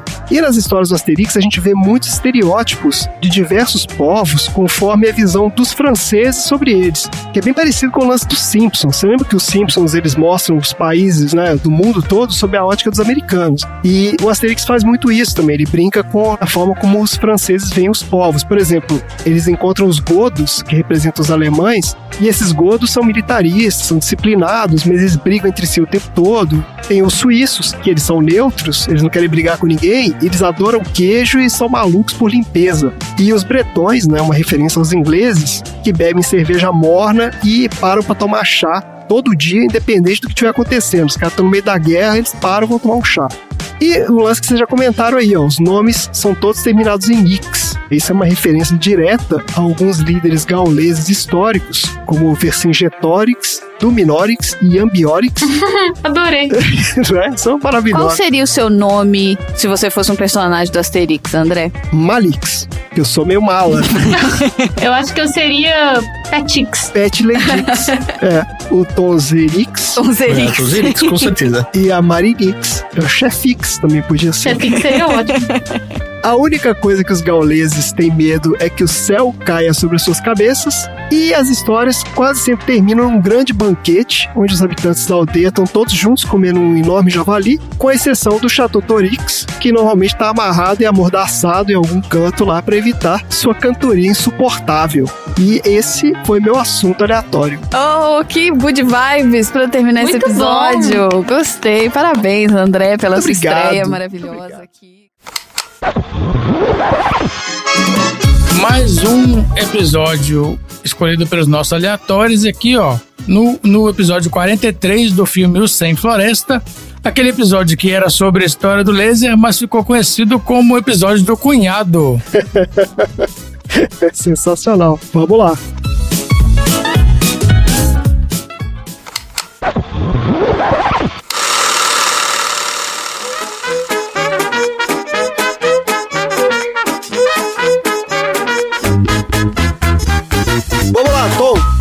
Assunto aleatório da semana? Eu vou falar hoje sobre um dos maiores elementos que despertam a curiosidade animal. Hum. Ela foi muito bem retratada no filme e eu contarei um pouquinho mais sobre a treta que cerca a sua invenção no meu novo bloco. Ah! Desinteligência na ciência. Adorei já. Eu vou falar sobre a invenção que está presente no supermercado, ela é capaz de matar células cancerígenas, você pode deixar gatos malucos é muito importante para conseguir manter uma boa conexão de internet. Do que que eu tô falando? Meu Deus, gente. É o tubo de Pringles? Laser. Eu estou falando do laser. Ah, Ó, maravilha. Carol acertou aí. É, Quando você falou deixar gato maluco, foi isso que eu pensei. tem uns caras aí que falam que pra você melhorar o sinal do Wi-Fi, você tem que botar um tubo de Pringles. Eles falam que tem que botar uma latinha, né? Também de uma latinha É, de soluções alumínio. caseiras pra estender o seu Wi-Fi. É, ou então um repetidor, sei lá, né? É, mas aí, né, não tem o aspecto lúdico da coisa. Ah, vamos lá então, Tom. Laser. O laser é um aparelho que emite uma luz por um processo de amplificação óptica baseada por uma emissão de radiação eletromagnética. E a palavra laser é um acrônomo. Sabe o que é um acrônomo? Uma abreviação. Exatamente. É um acrônimo para Light Amplification by Stimulated Emission of Radiation. Olha aí, cara. Uh, rapaz. Parabéns pro cara que deu esse nome. E a gente vai contar sobre a treta que girou em torno de, afinal, quem foi o inventor do laser. Vamos lá. Em 1917, Albert Einstein começou a estabelecer uma fundação teórica sobre o laser e o maser. Eu vou falar um pouquinho mais pra frente a diferença entre um e outro. Em 1953, um cara chamado Charles Towns e alguns estudantes da graduação, chamados James Gordon e Herbert Zeiger, produziram o primeiro tipo de amplificação de microondas por meio de um aparelho que estimulava princípios de luz parecidos com um laser, mas apenas amplificando essas radiações microondas, ao invés de utilizar uma luz infravermelha. Mas isso foi antes dele entrar pra polícia? Hã? O James Gordon? O comissário Gordon. Ah, é Ai, verdade, eu tinha pensado nisso. É. É, foi, porque ele ainda estava na faculdade. Ah, genial. Em 1957, o Towns, com a ajuda do seu cunhado, que também era pós-doutor na Universidade de Colômbia, tentou fazer um maser, que ao invés de ser um simples facho de luz, ele era uma grande amplificação massificada dessa luz, ou seja, um spot de luz gigantesco. Tá bom. Enquanto isso, um garoto chamado Gordon Good percebeu que havia problemas na criação desse maser, porque ele seria menos útil para aquilo que era proposto na época, que era conseguir economizar energia. Esse garoto, chamado Gordon Good, começou a trabalhar na possibilidade de criar um feixe de luz onde, onde havia a possibilidade de você direcionar para onde apontar, Porque o Maser até aí era só um, como se fosse uma lâmpada. uma lâmpada, né? Então tá emitindo luz pra todo lado. Mas eu gostei mais do nome Maser do que Laser. Achei que é um nome mais legal. É legal. E aí, o Gordon já direitinho começou a pensar na criação de um laser. O Townes e o cunhado deles começaram a publicar algumas ideias de um negócio chamado Optical Maser, algo mais parecido do que é o laser como hoje. Enquanto isso, o Good pensou na palavra laser e começou a trabalhar em sua patente. Olha, esse cara foi esperto. Foi mesmo? Ele já sacou que calma. era mais sonoro. Calma, calma. A partir daí, a treta entre Maser e Laser foi um motivo de intenso debate sobre, afinal, quem foi o seu inventor. Por quê? Apesar do Gould ter sido a primeira pessoa a entender o funcionamento do laser e a pensar no termo, ele simplesmente pegou a fórmula do Maser e aprimorou, registrando seus cálculos num caderno. Hum, Ao mesmo tempo, tanto o Townes quanto o cunhado dele já estavam trabalhando na teoria e aplicação do laser, ao mesmo tempo em que patentearam a tecnologia. Ô, Tom, vou fazer só um parênteses aqui que eu tô achando muito engraçado você falar o cara e o cunhado dele. É muito bom falar sobre o cunhado. ele não tem nome, ele é só o cunhado do outro Não, cara. é só o cunhado, porque isso é muito nome. tipo, ele o registro da história dele, né? Ele é o cunhado do cara, entendeu? O fulano e o cunhado dele. Aí os caras foram lá e, pô, patentearam. Esses aí foram mais espertos. Isso. O cara e o cunhado que patentearam Aí, chegaram até a ganhar o prêmio Nobel. eita, Olha. Mas não por causa disso, tá? É. É, A gente vai falar um pouquinho mais pra frente. tá bom. O Gordon, que era o cara que tinha escrito antes de todo mundo e anotou num caderninho, simplesmente não teve o menor crédito. E nem era acreditado quando ele vinha com essa história. Ninguém deu bola pra ele quando ele levantou a letra de que era ele o inventor do laser. Porque enquanto Townes e o cunhado eram PHDs, O cunhado também. os dois eram. O Gordon era só um cara que tava na faculdade e que gostava bastante de ciência. Até que ele entrou para o comunismo. Ah, Eita! aí começou. Aí- Aí, Aí sim. Acabaram com ele. Ele estudou física na faculdade e depois foi para Yale para tentar ter um pós-doutorado, um PhD.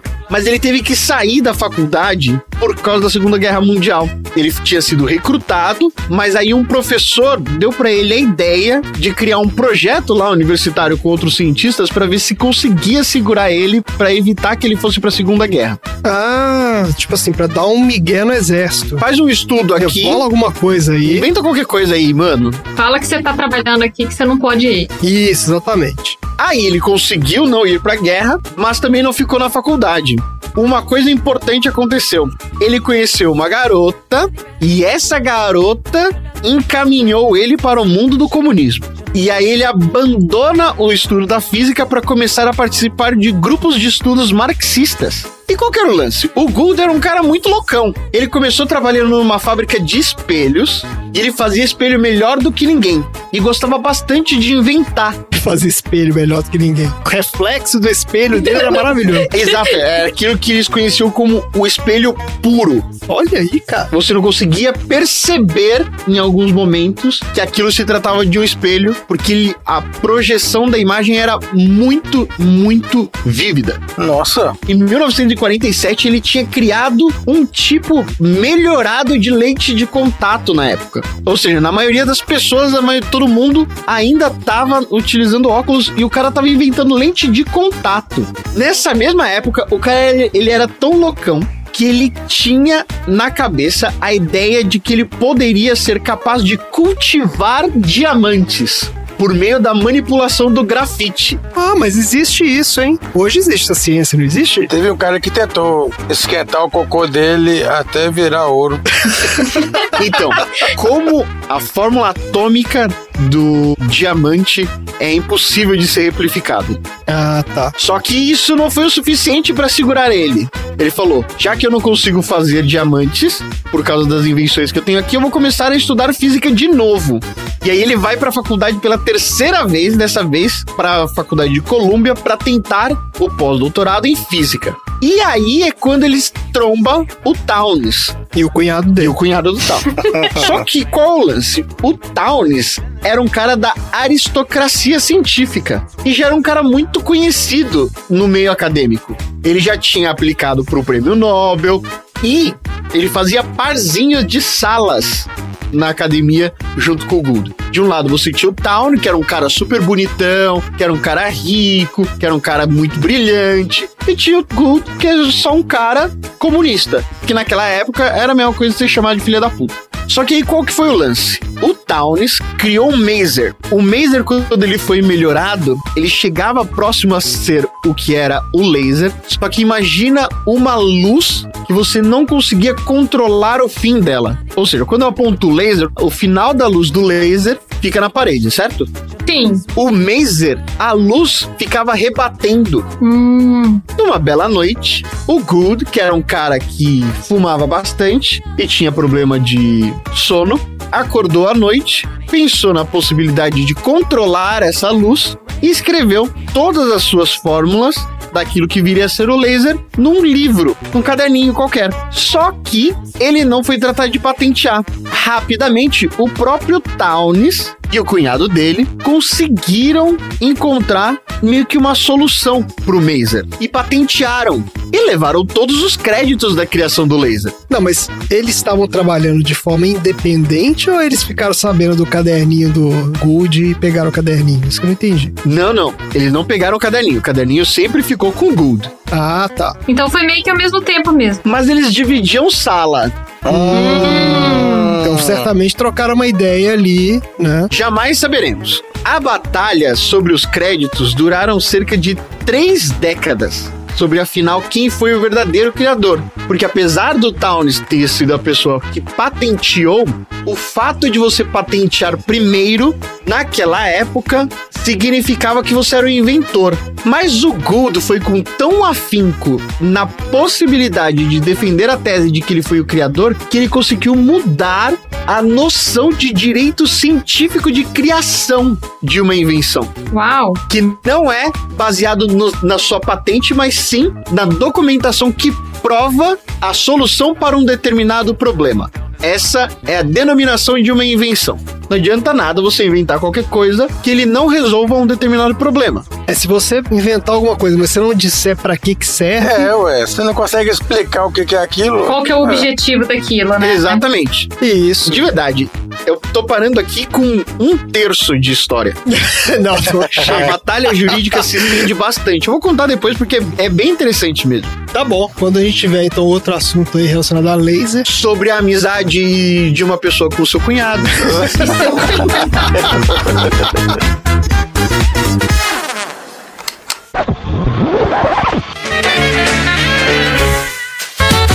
Eu quero ouvir agora de vocês quais são os seus assuntos favoritos aqui do Sessão Aleatória e qual que a gente vai escutar aqui no nosso episódio comemorativo. Dudu, quais são os seus top 3 assuntos aleatórios e qual que a gente vai escutar aqui hoje? Olha só, eu vou dar o top 3. Primeiro, pro Tonzeiras Games, que é, é sim um game e iniciou todos os games interativos que a gente fez. E eu vou bater nessa tecla. Então, Tonzeiras Games é o primeiro do episódio 16, Perfume de Mulher. Você sabe que o, o assunto que chama Tonzeiras Games é recente, Começou. né? Não, o primeiro é Tonzeiras não, ele- Games. ele chamou, Do ele- deze- aquele- episódio 16. Ah, é, tinha até É vinheta. Tonzeiras né? Games. Vinheta e tudo. Foi a Isso. primeira vinheta. Com a a primeira vinheta, vinheta, é é, o Tom cantou a vinheta. Eu ouvi o episódio. Mas não chama no título. Não, mas eu sei que não. Mas é, tá lá. E também eu gostei do Vagas Arrombadas, apesar de serem arrombadas, são Cara, foi vagas maravilhoso mesmo. absurdas, é maravilhoso. Exatamente. Mas o meu preferido, eu não posso deixar de chamar aqui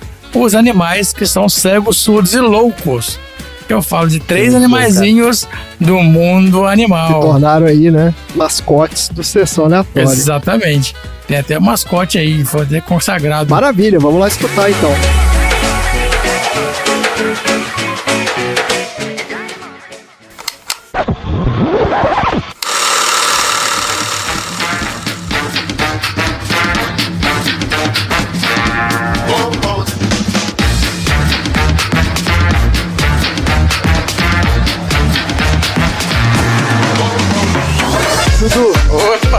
É o assunto aleatório da semana? Eu trouxe para essa mesa de debate os animais cegos, surdos e loucos. Ah, Né? Três, três animaizinhos aí. Dudu, isso, né? Três exemplos de animais cegos, surdos e loucos. Suas listas de animais. Vamos lá. Claro, claro, por que não? Por que não? Hã? Então vamos pro animal cego, que é o rato toupeira pelado. Bom, calma, calma. ele tá- É sempre um nome ridículo. Mas é lógico, são animais que vocês nunca ouviram falar, Mas- mas- vocês estão aqui para aprender. Como é que ele chama? Rato topeira. É isso aí. Pelado é o momento dele. Ele pode.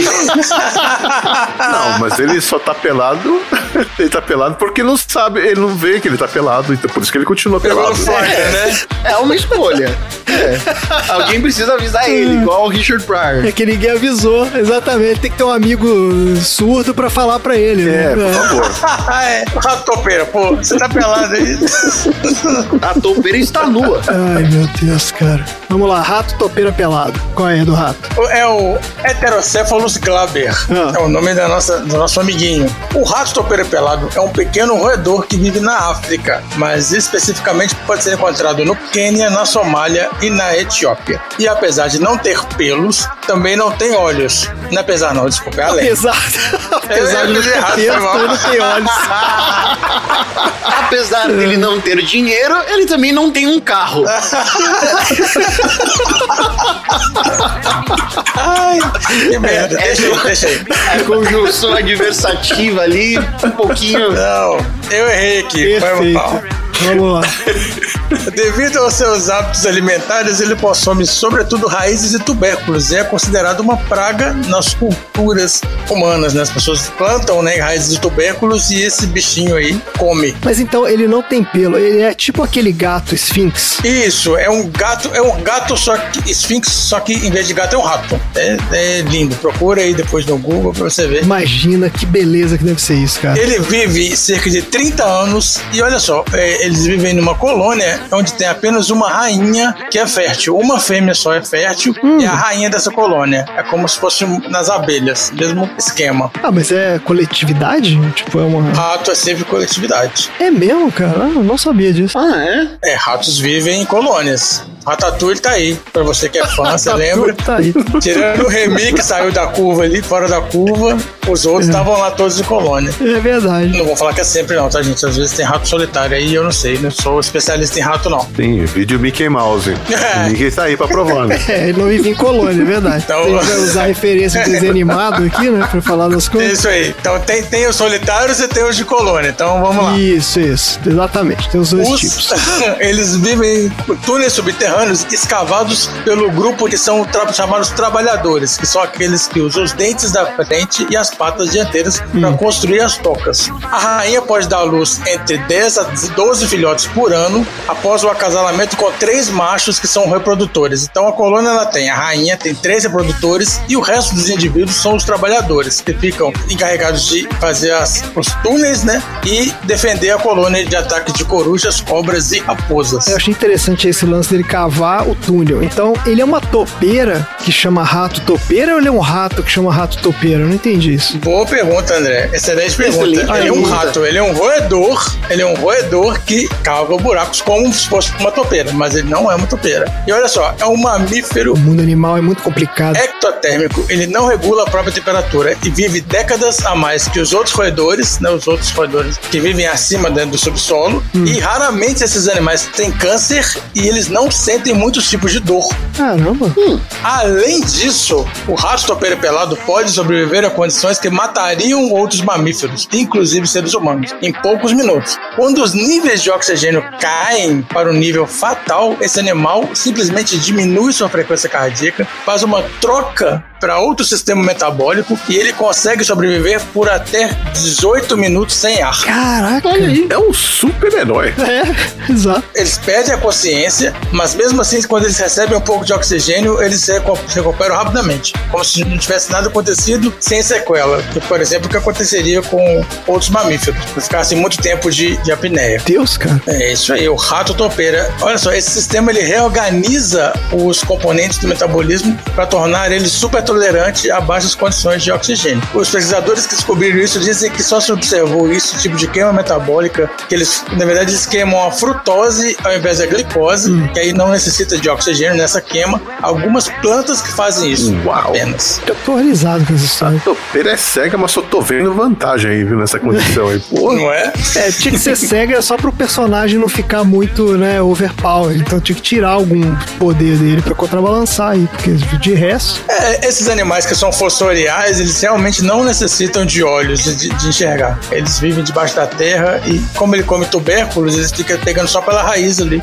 Incrível. Então ele nem vai pra, pra superfície. Pô, vou te dizer, com mais 10 gramas de cérebro, esse bichinho teria dominado o planeta, cara. Nós temos aqui alguns animais curiosos que poderiam fazer isso mesmo.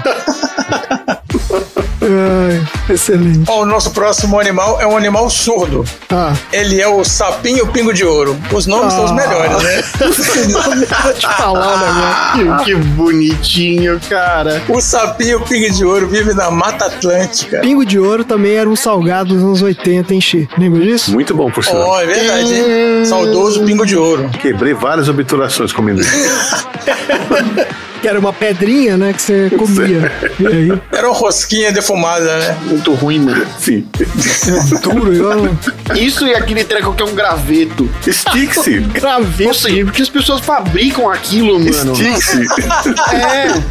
Aquele com, Nossa, mano. com sal crustado, né? Era um gravetinho com sal, as peronas de sal. Ah, é mesmo. O cara adorava aquilo. Olha, Que cara. bagulho errado, velho.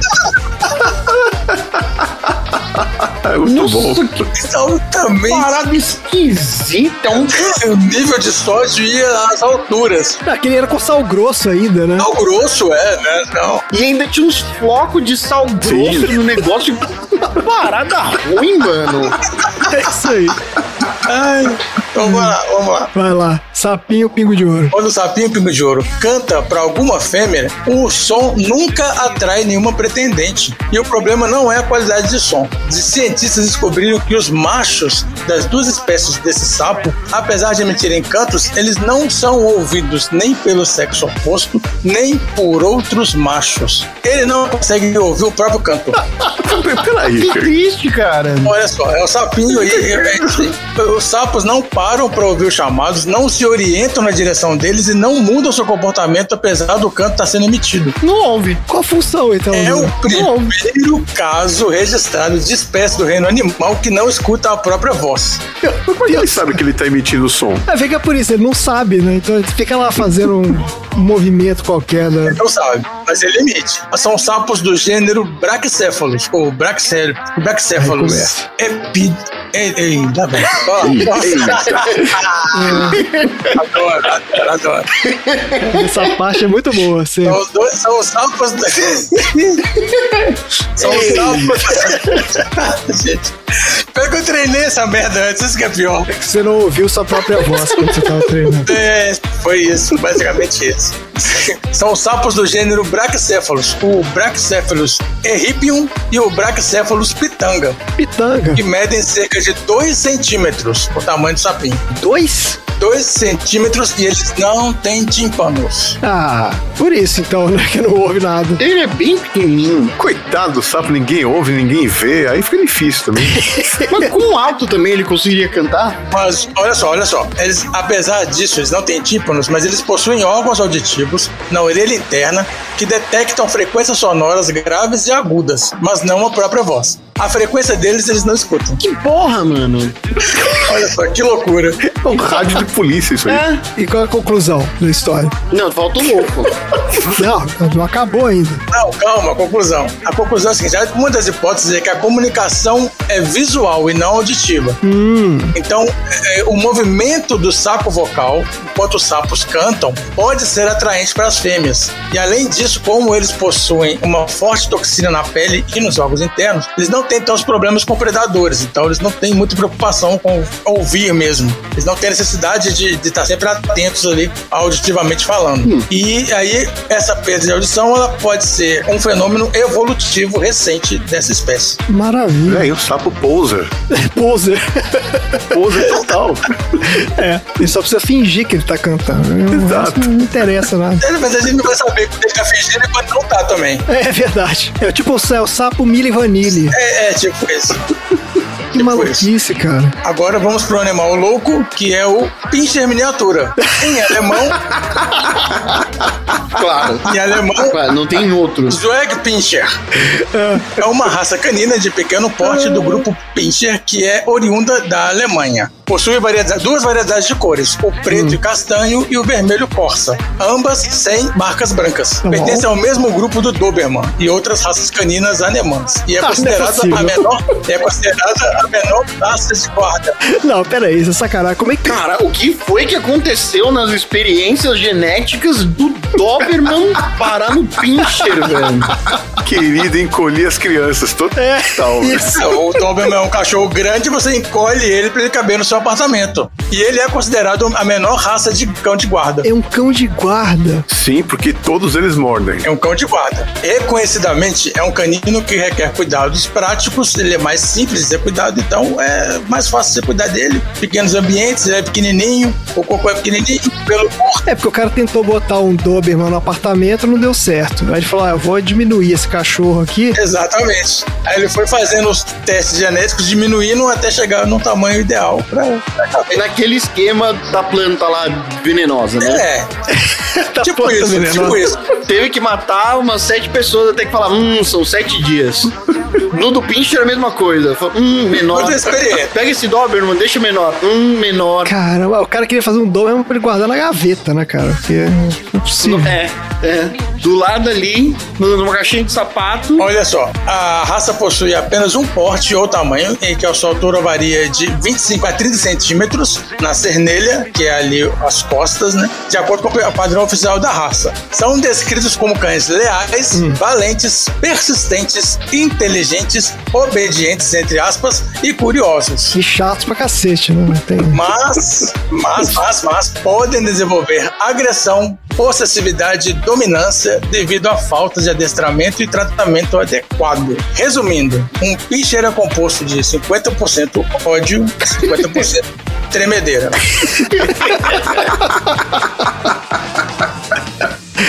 Excelente, cara. Isso aí. Ai, vocês já tiveram esse bicho aí em casa? Algum de vocês? Não, não, não. Minhas tias já tiveram. É exatamente isso aí. Treme e ataca. Basicamente é isso. Ah, excelente. Tá aí. Muito boa história. Vamos pro próximo assunto, então.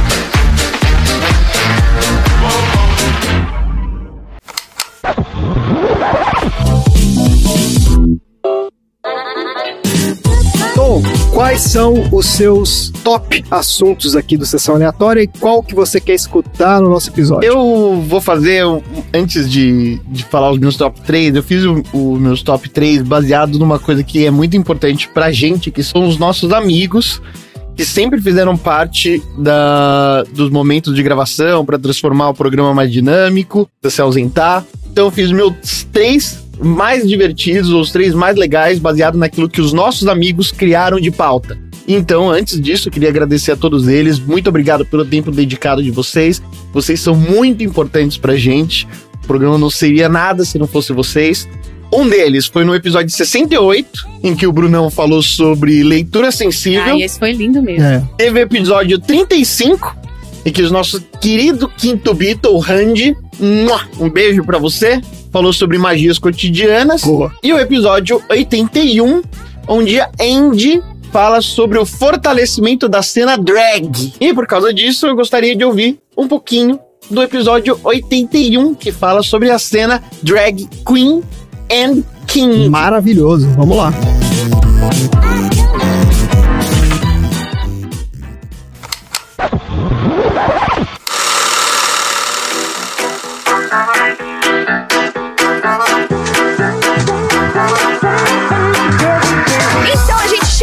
Achou o navio, ele tá repleto de tesouros e os tesouros são nada mais, nada menos do que os nossos assuntos aleatórios.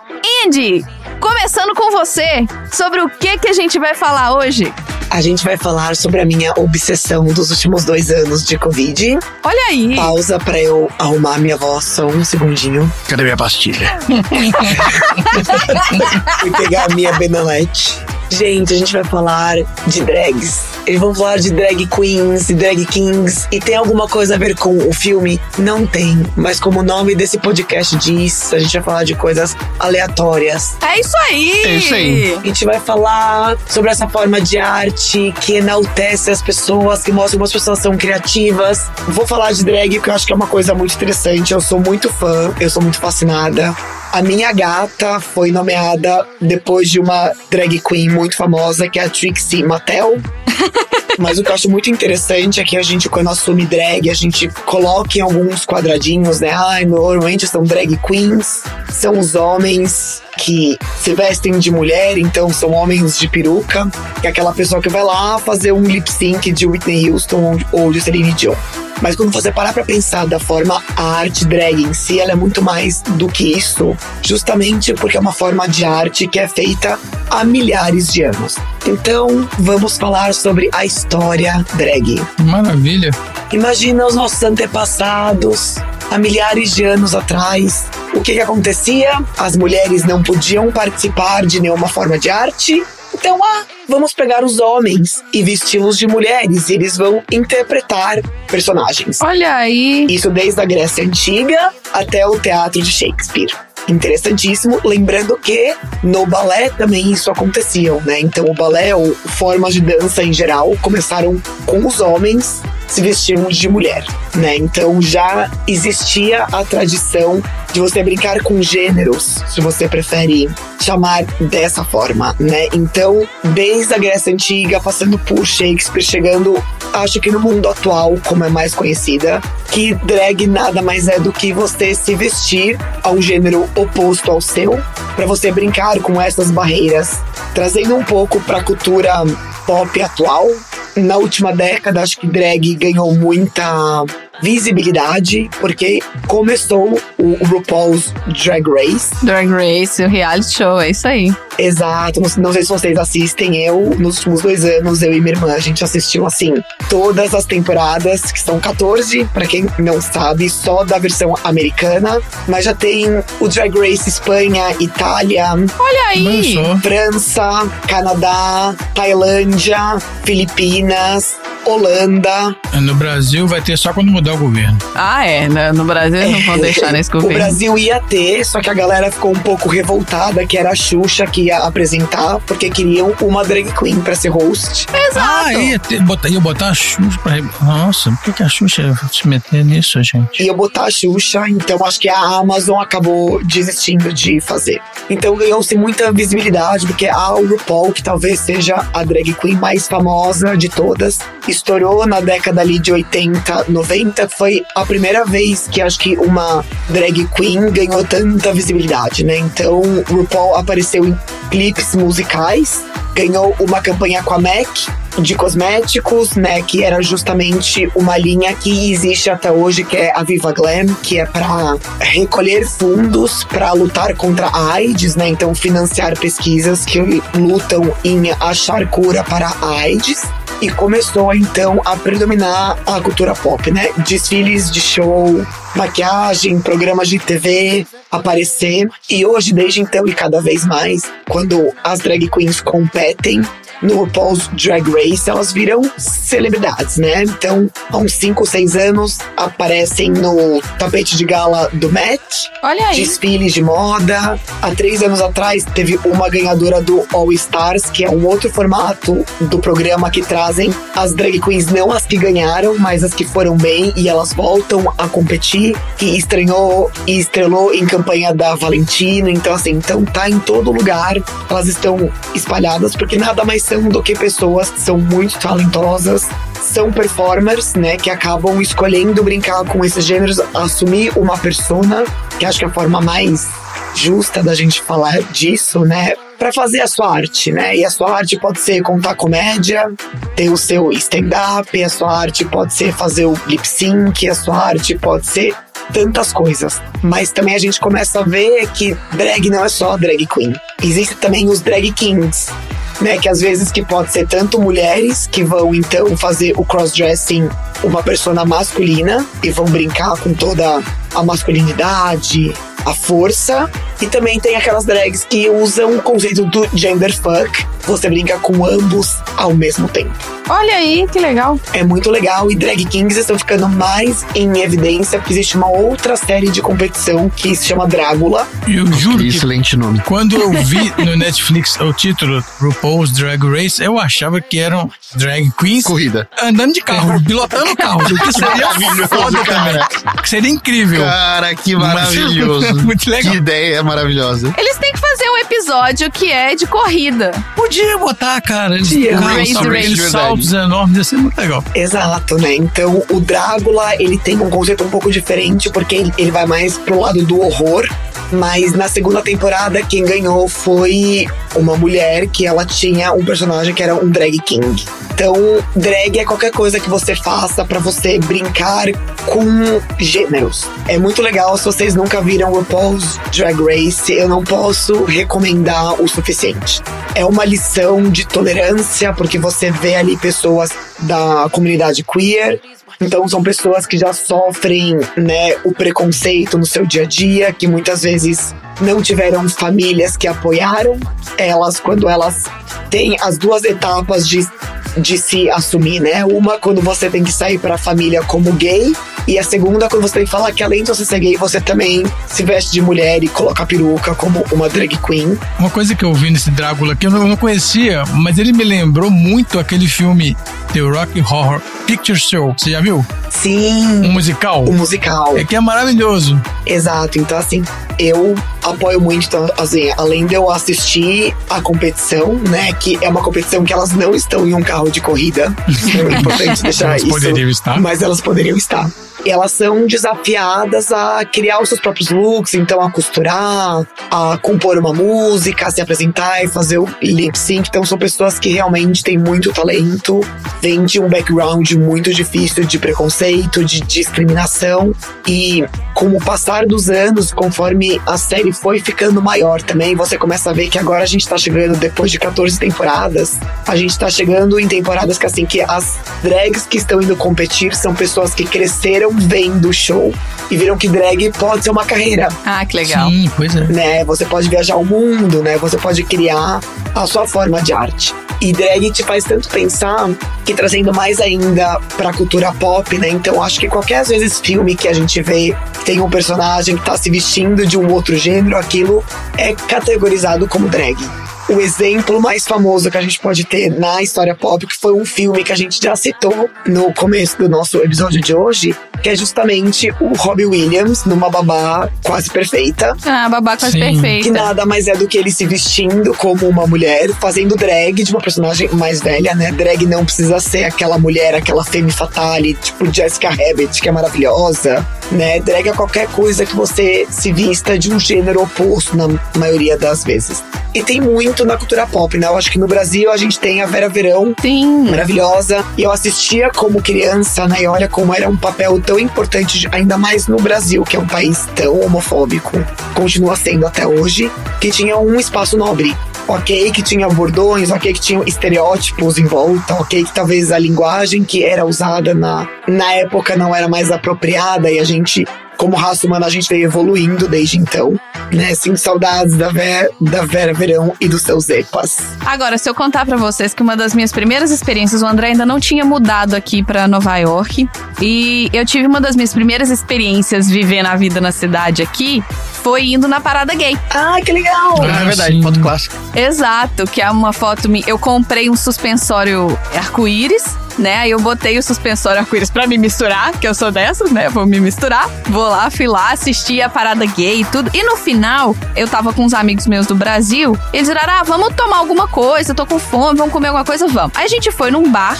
Eu imaginei que era um, o bar tava lotado. E, tipo, tinha um monte de uma galera olhando pra televisão, assim. E eu tô assim, putz, deve ser jogo de beisebol, futebol, sei lá, que preguiça, não sei o quê. Aí a gente entrou, de repente começou, ah, aquela torcida, né? Eu pensei, gol, né? O que, que você pensa quando o povo começa a gritar no bar? Gol. Na hora que eu olho pra TV, era a final do RuPaul's Drag Race. Olha, transmitido, Sim, transmitindo ao vivo. festas. A gente tava num bar gay, eu não sabia. A gente entrou lá e a gente assistiu. E a gente era, tipo, as pessoas olhavam pra gente que a gente não torcia. Tipo, quem são essas pessoas que não estão aqui, né, pra torcer pra sei lá quem? Eu nem lembro. Isso foi em 2018. Então nem sei quem que era a final em 2018. Mas foi uma das minhas primeiras experiências aqui, viver na vida de nova iorquina. Foi, achei que era um jogo de beisebol, de futebol americano, mas era a final do RuPaul's Drag Race. Eu tive uma aqui em Valadares, aqui tem o Festival da Diversidade. Faz todo ano, acho que a gente foi em 2016 ou 2017, eu não lembro. E aí, no final tinha uma apresentação, né, das drags. E é inacreditável a força e a velocidade que elas batem o cabelo. Eu achei, eu achei incrível. Impressionante. O pescoço tem que ser Falei, forte, filho. não, não tem como, não tem, não, inacreditável. Eu falei, que isso? E você fala, não pode ser peruca, né? Porque não saiu voando. Quem que é metaleiro pra bater? Não, não, não. Quem que é metaleiro pra bater cabeça, velho? nunca, nunca, jamais. Falei, cara, essa, essa, essa mulher vai perder a cabeça dela aí. Eu fiquei preocupado com- fisicamente, com as pessoas fisicamente. Falei, nossa, inacreditável. Aqueles cabelões e batendo mesmo com força de bater cabelo. Nu, que é isso? Não é pra qualquer um, não, viu, filho? E hoje em dia, ainda bem que tá se ganhando mais espaço, né? Então tem esses programas, tipo o RuPaul's Drag Race, que começou esse movimento de cada vez mais incluir essa forma de arte na comunidade. Só em termos de Brasil, a gente tem a Pablo Vittar, que assim, ela é uma drag queen, que ela fala em muitas entrevistas dela que ela começou a fazer drag por causa do RuPaul, por causa de ver o programa.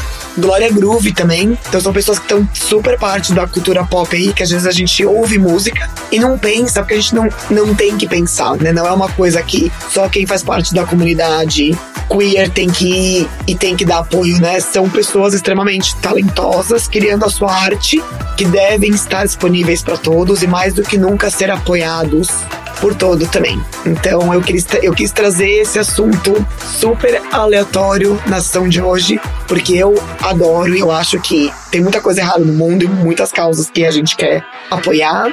Então, assista RuPaul's Drag Race, vá prestigiar, ache o bar perto da sua casa que tenha uma drag queen, vá lá, dê- o seu amor, né? Que são pessoas muito, muito, muito talentosas que tem assim, tem.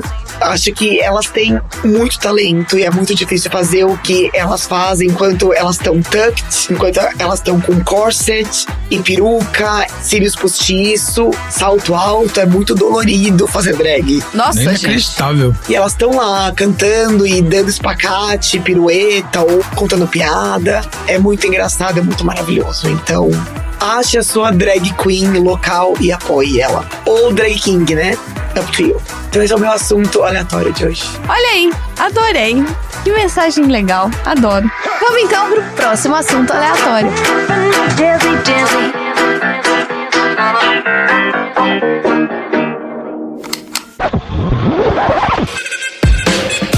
Tá bom, e os meus top 3 assuntos, eu fui na linha do Tom também. Eu quis homenagear aqui os nossos participantes ocasionais que estão sempre junto com a gente. E selecionei três assuntos aqui que eles trouxeram pro podcast. Um deles a gente já escutou, que foi o caso da podolatria, né? O inesquecível episódio da Penheta aí, que a nossa querida Ana Paula trouxe. Eu adorei também gravar com o Bunnyman, que fez um episódio maravilhoso sobre radialistas brasileiros. Inclusive, fazer uma menção honrosa aqui pro Bunnyman, que foi a Rádio Gotham City, que ele fez ao vivo na lata. É verdade. É verdade. Que a gente começou a gravar aqui, fomos fazer uma graça com o Bunnyman, ele entrou na brincadeira e foi muito divertido. Mas um assunto que eu achei o mais legal e mais engraçado dos que a gente fez com os nossos convidados foi o Xi trazendo os roubos em hotéis. Esse que a gente descobriu vários Inacreditável. É. Nossa, isso é uma loucura, né? Descobrimos vários, Isso foi vários hábitos surreal. pouco saudáveis aqui de alguns participantes também, né? Porra, Nada saudáveis. É, exato. Além do que, as pessoas são muito criativas na hora de subtrair itens de hotéis. então vamos lá com o Xi, bora pro próximo assunto aleatório.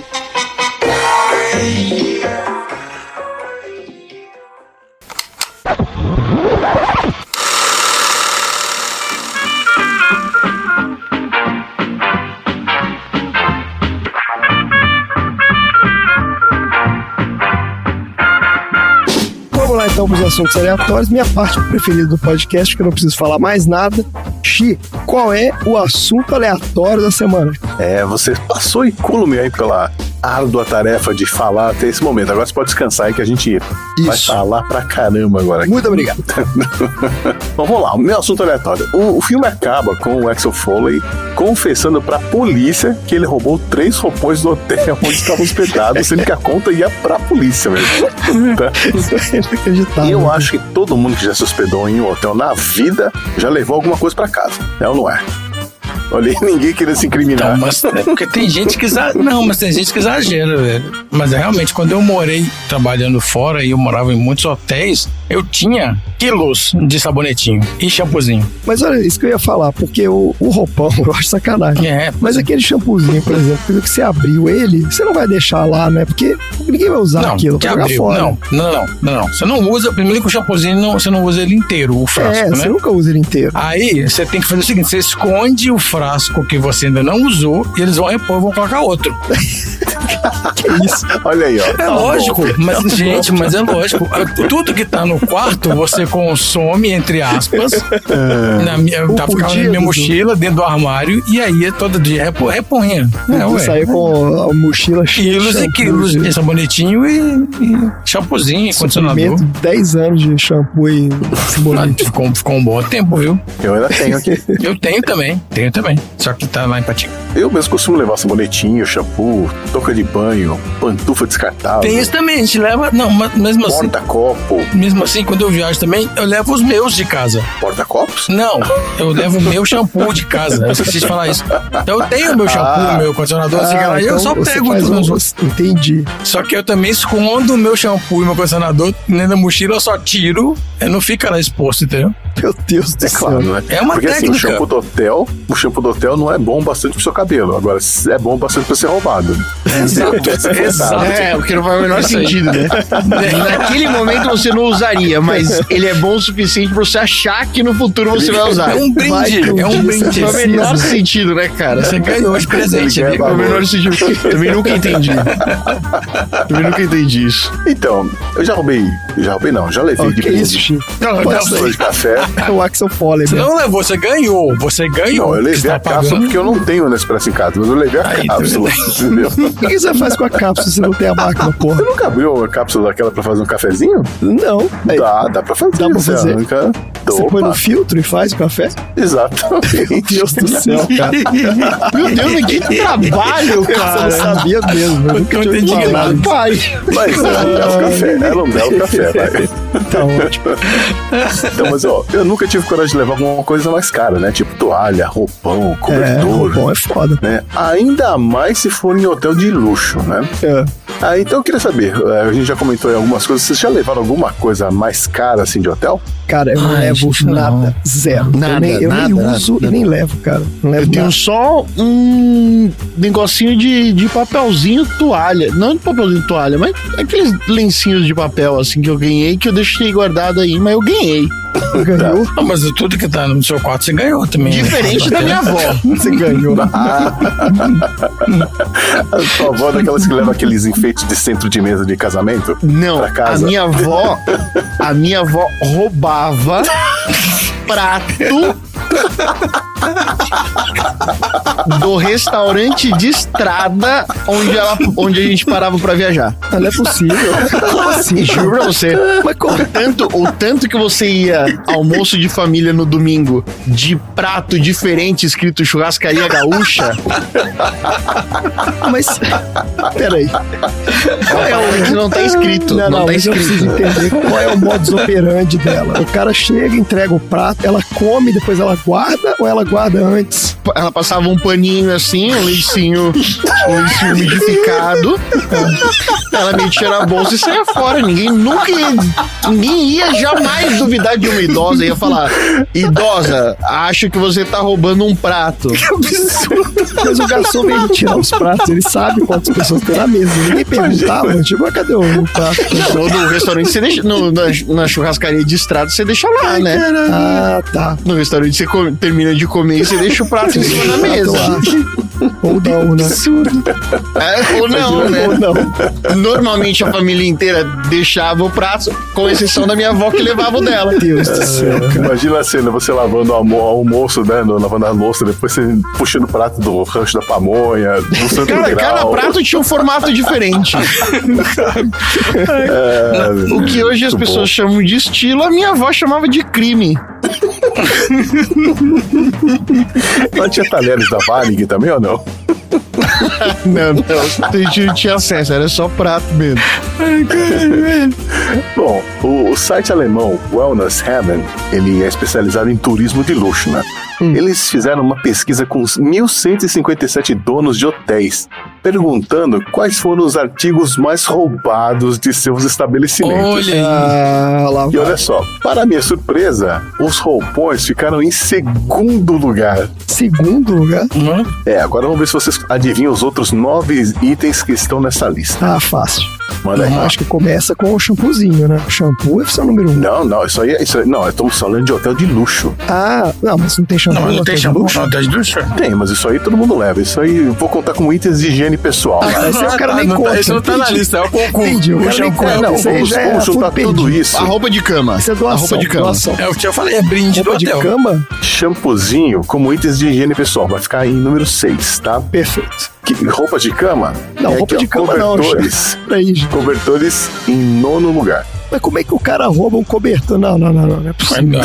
Gente, cobertor é muito uma grande, não cabe na Você mala. não sabe, Cara, você não sabe. depende do tamanho da mala. Cabe. Pô, que isso? O cara compra uma Compra mala. aquele saquinho que faz vácuo.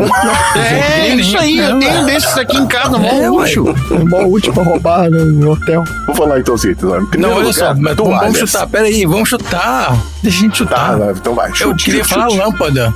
Tem lâmpada aí? Não, Não, não entrou nessa. não, Oh, caraca, velho. não, eu acho que deve ser essas coisas pequenas mesmo. Toalha, beleza, dá pra Bíblia. entender. A Bíblia que fica na gavetinha de todos os hotéis. Cara, os que eu não, fiquei não tinha roubar a Bíblia. Bíblia porque é, tá no, entre os dez mandamentos. Tem galera que rouba o controle remoto do hotel, será? Não, mas tem gente que rouba pilha dos controles remotos. tem sétimo controle lugar na remoto, lista. cara, No hotel de luxo, que filha da puta, cara. Ah, não, aí o cara é muito filha. Aí é, o- é- é o caos, é o caos pelo caos. o cara não tem Eu utilidade. vou falar os pra outros itens, ó. Vamos lá, vamos lá. Toalhas, roupões de banho, cabides, canetas, Ah, talheres. é, é verdade, eu já fiquei em hotel que o cabide não tinha como tirar ele da- do negócio. Porque O cara Sim, a prendeu pessoa roubava. caralho, Ele no armário. tem um Vocês mecanismo por que não sai. É. É, não você sabe porque é, aquele, é tipo uma cabeça de prego, né? Que você coloca e encaixa lá na Isso. parte que fica pendurada. Exatamente para isso. Pra pessoa não ficar tentada a Por isso roubar. não roubar. É. Gente do Olha céu, aí! Dá um trabalho do cara tirar o cabide. Pois é.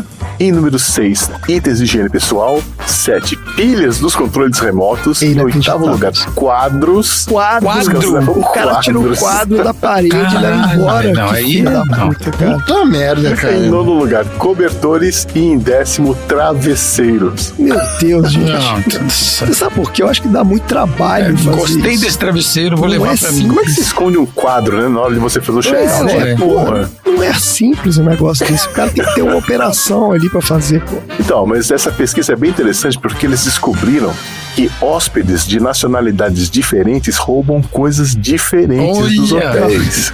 É possível. Olha que legal. Ó, alemães e britânicos, eles preferem roubar toalhas, roupões de banho e itens de higiene e cosméticos. Mas eles não tomam banho, porra. Por que, que o cara rouba? Vai ver que não, toma, não tem toalha. falta disso. É porque não Exato. tem, né, em casa. O cara fala, agora eu vou tomar banho, agora eu tenho. Eu tenho roupa de banho. Já os austríacos, eles gostam de levar pratos e máquinas de café.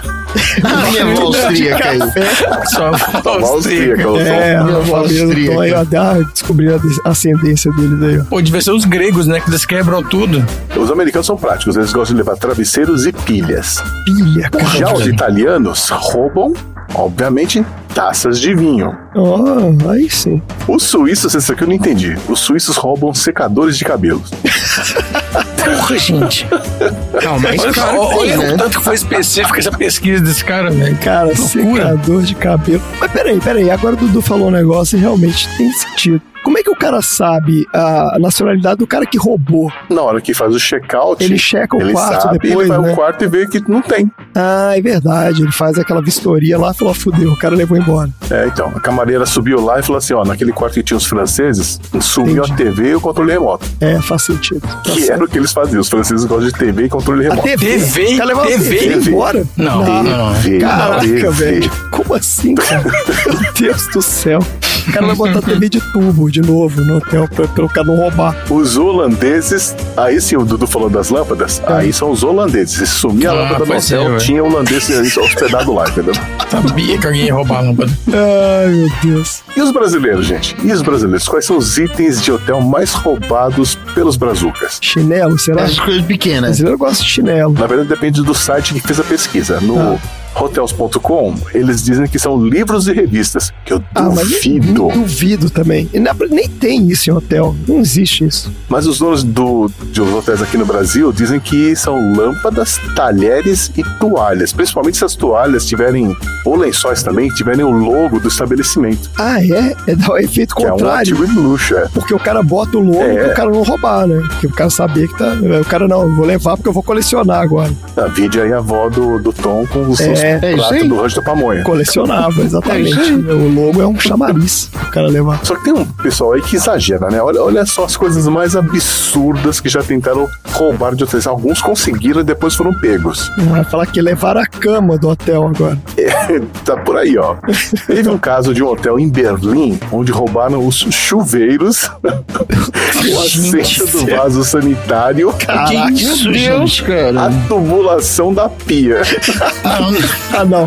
A tubulação da pia. O cara pegou a caixa de ferramenta e passou a Caralho, ele noite lá. tentou levar o sifão e ir embora. Ele deve ter olhado e falou, pô, no igualzinho, eu eu vou levar isso aqui. Meu Deus, cara. Teve um outro caso no hotel na Itália onde roubaram um piano de cauda. Ah, não. Não, não, Sério? Aí não dá, né, Ah, cara? não, não, aí não, peraí, pô. Não sei como fizeram isso, mas levaram o piano de cauda. Levaram. Pegaram depois, mas Eles levaram. de conseguiram, eles conseguiram. Conseguiram. Teve um caso na Inglaterra onde um hóspede roubou o número da porta do quarto do hotel. Ah, desse deve colecionar, é souvenir. Teve um caso também em San Antonio, no Texas, onde um adolescente roubou as panelas de alta qualidade da cozinha do hotel, quando o pai dele não estava bem. Não, mas da cozinha do hotel, ele foi na cozinha do hotel, cozinha pegou do a hotel, ele panela, foi na cozinha, roubou, levou pro quarto e o pai pegou lá. ah, o pai pegou Ah, e o pai devolveu. pegou, é. Brincadeira, né? Meu Deus do céu, é o menino cleptomaníaco, né? Claro. Sim, mas tem casos malucos. Teve um caso na Não, Índia onde um hóspede roubou os. Ele tentou roubar, na verdade, os pesos da academia do hotel. ele Como, levou né? os pesos pro quarto dele.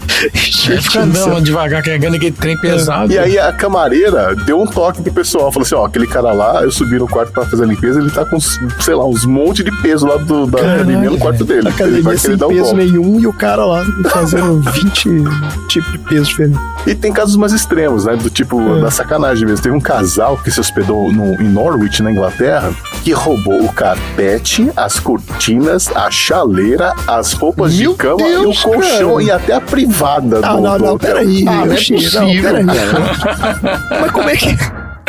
Eu tô pensando que um hotel é um lugar, assim, é um predinho onde você tem que passar pela recepção pra você sair. Como é que você sai com a privada É que na tem mão? alguns que você desce e vai pro estacionamento primeiro. É, Ah, é verdade. Ah, tem no motéis estacionamento. de beira de estrada, que é tipo um quarto que dá no estacionamento. Isso, Pode crer. E aí depois você entrega a chave, né?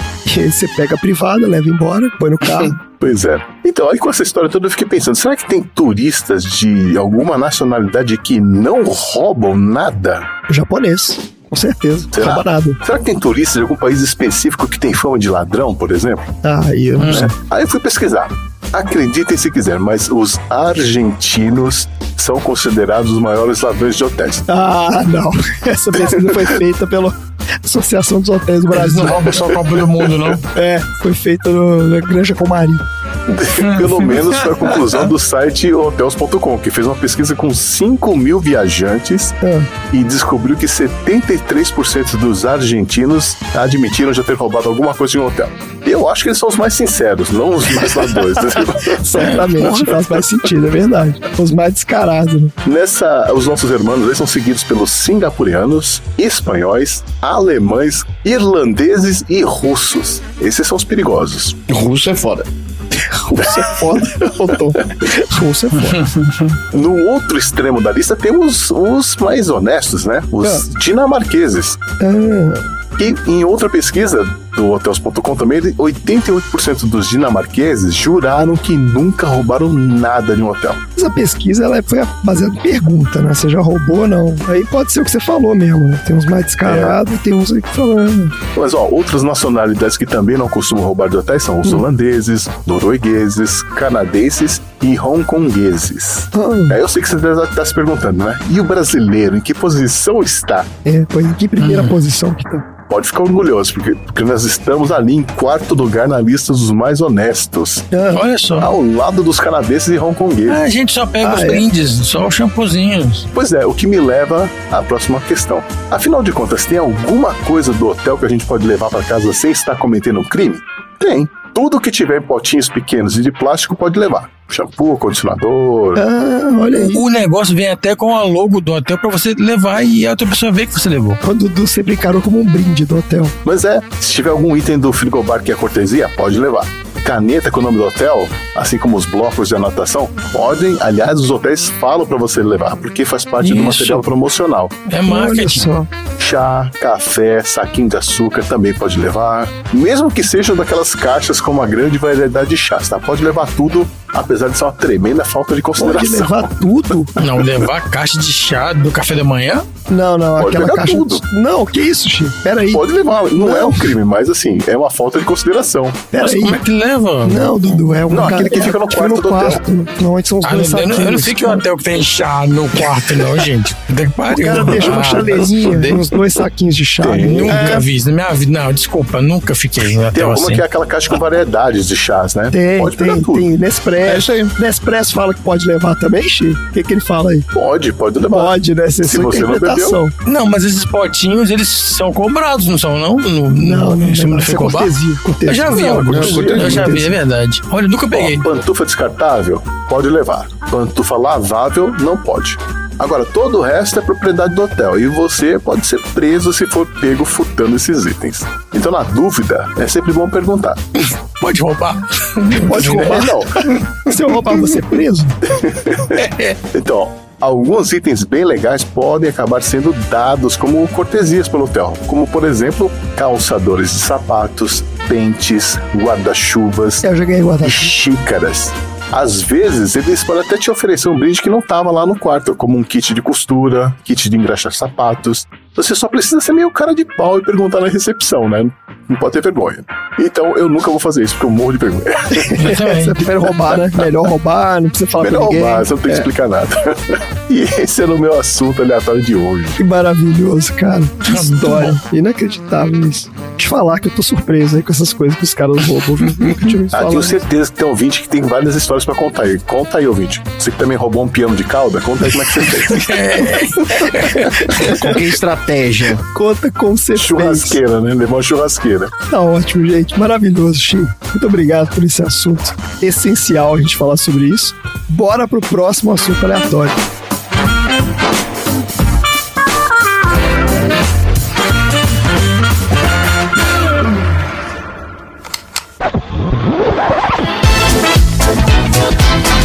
Marina, quais foram os seus top assuntos do Sessão Aleatória e qual que você quer ouvir aqui no nosso episódio especial? Olha, eu falo que assim, esse, esse podcast, ele é qualquer coisa, né? A, a gente, o filme vem e o assunto aleatório pode. Normalmente, quando eu trago, a maioria das vezes tem nada a ver com o filme. Mas tem dois que entraram no meu top 3 que eles foram muito presentes na minha infância e eu tive várias recordações enquanto eu tava fazendo. Um deles foi o dos Smurfs. Falar dos Smurfs, Ah. que eu achei muito legal voltar e entender a história dos Smurfs, né? Porque, assim, a última vez que eu assisti eu tinha, sei lá, sete anos de idade. E o outro foi quando a gente falou da TV Colosso, com a nossa querida Pet Lady. que Olha na hora só. que eu comecei a falar da TV Colosso, ela já veio com a, ter- com a trilha sonora, né? Tururururu, au, cantando durante o episódio. Então esses dois foram pra mim, entraram como o concurso, estão no meu coração, né, dos temas aleatórios. Mas o mais aleatório de todos, que eu fiquei, eu me preparei uma semana pra fazer. E eu fiquei mega ansiosa e eu fui atrás de informação. E eu gastei fortunas de dinheiro pra que esse assunto acontecesse. Foi o episódio onde a gente consagrou o Lorde Tonzeira de Pierpoint Archer isso e o é Conde, é o É bom. Dudu, que é o Conde de Falkenstein. Falkenstein, isso aí. A Marina se preparou semanas pra esse episódio. Eu tava Ela muito queria, ficar- por último, né? Tem um negócio assim, que eu tenho que ser a Foi. última. É, foi. Tem, um- tem um- toda uma Não, ele preparação. comprou lá o título, esperou o negócio chegar, esse episódio o foi certificado. Não, Nossa. e esse foi o que eu fiz, o, o, da lei de. Uma lei lá, não sei o que. no- no- sei lá o que que era. Lady que, Newton? que negócio, Lady Newton, que foi, fiz em 30, em 30 minutos. Não tinha, não tinha assunto. Foi uma maluquice esse episódio. Enfim, ele tava no episódio número 18 do filme Enola Holmes. E eu quero falar então do assunto dos novos nobres. Solta aí!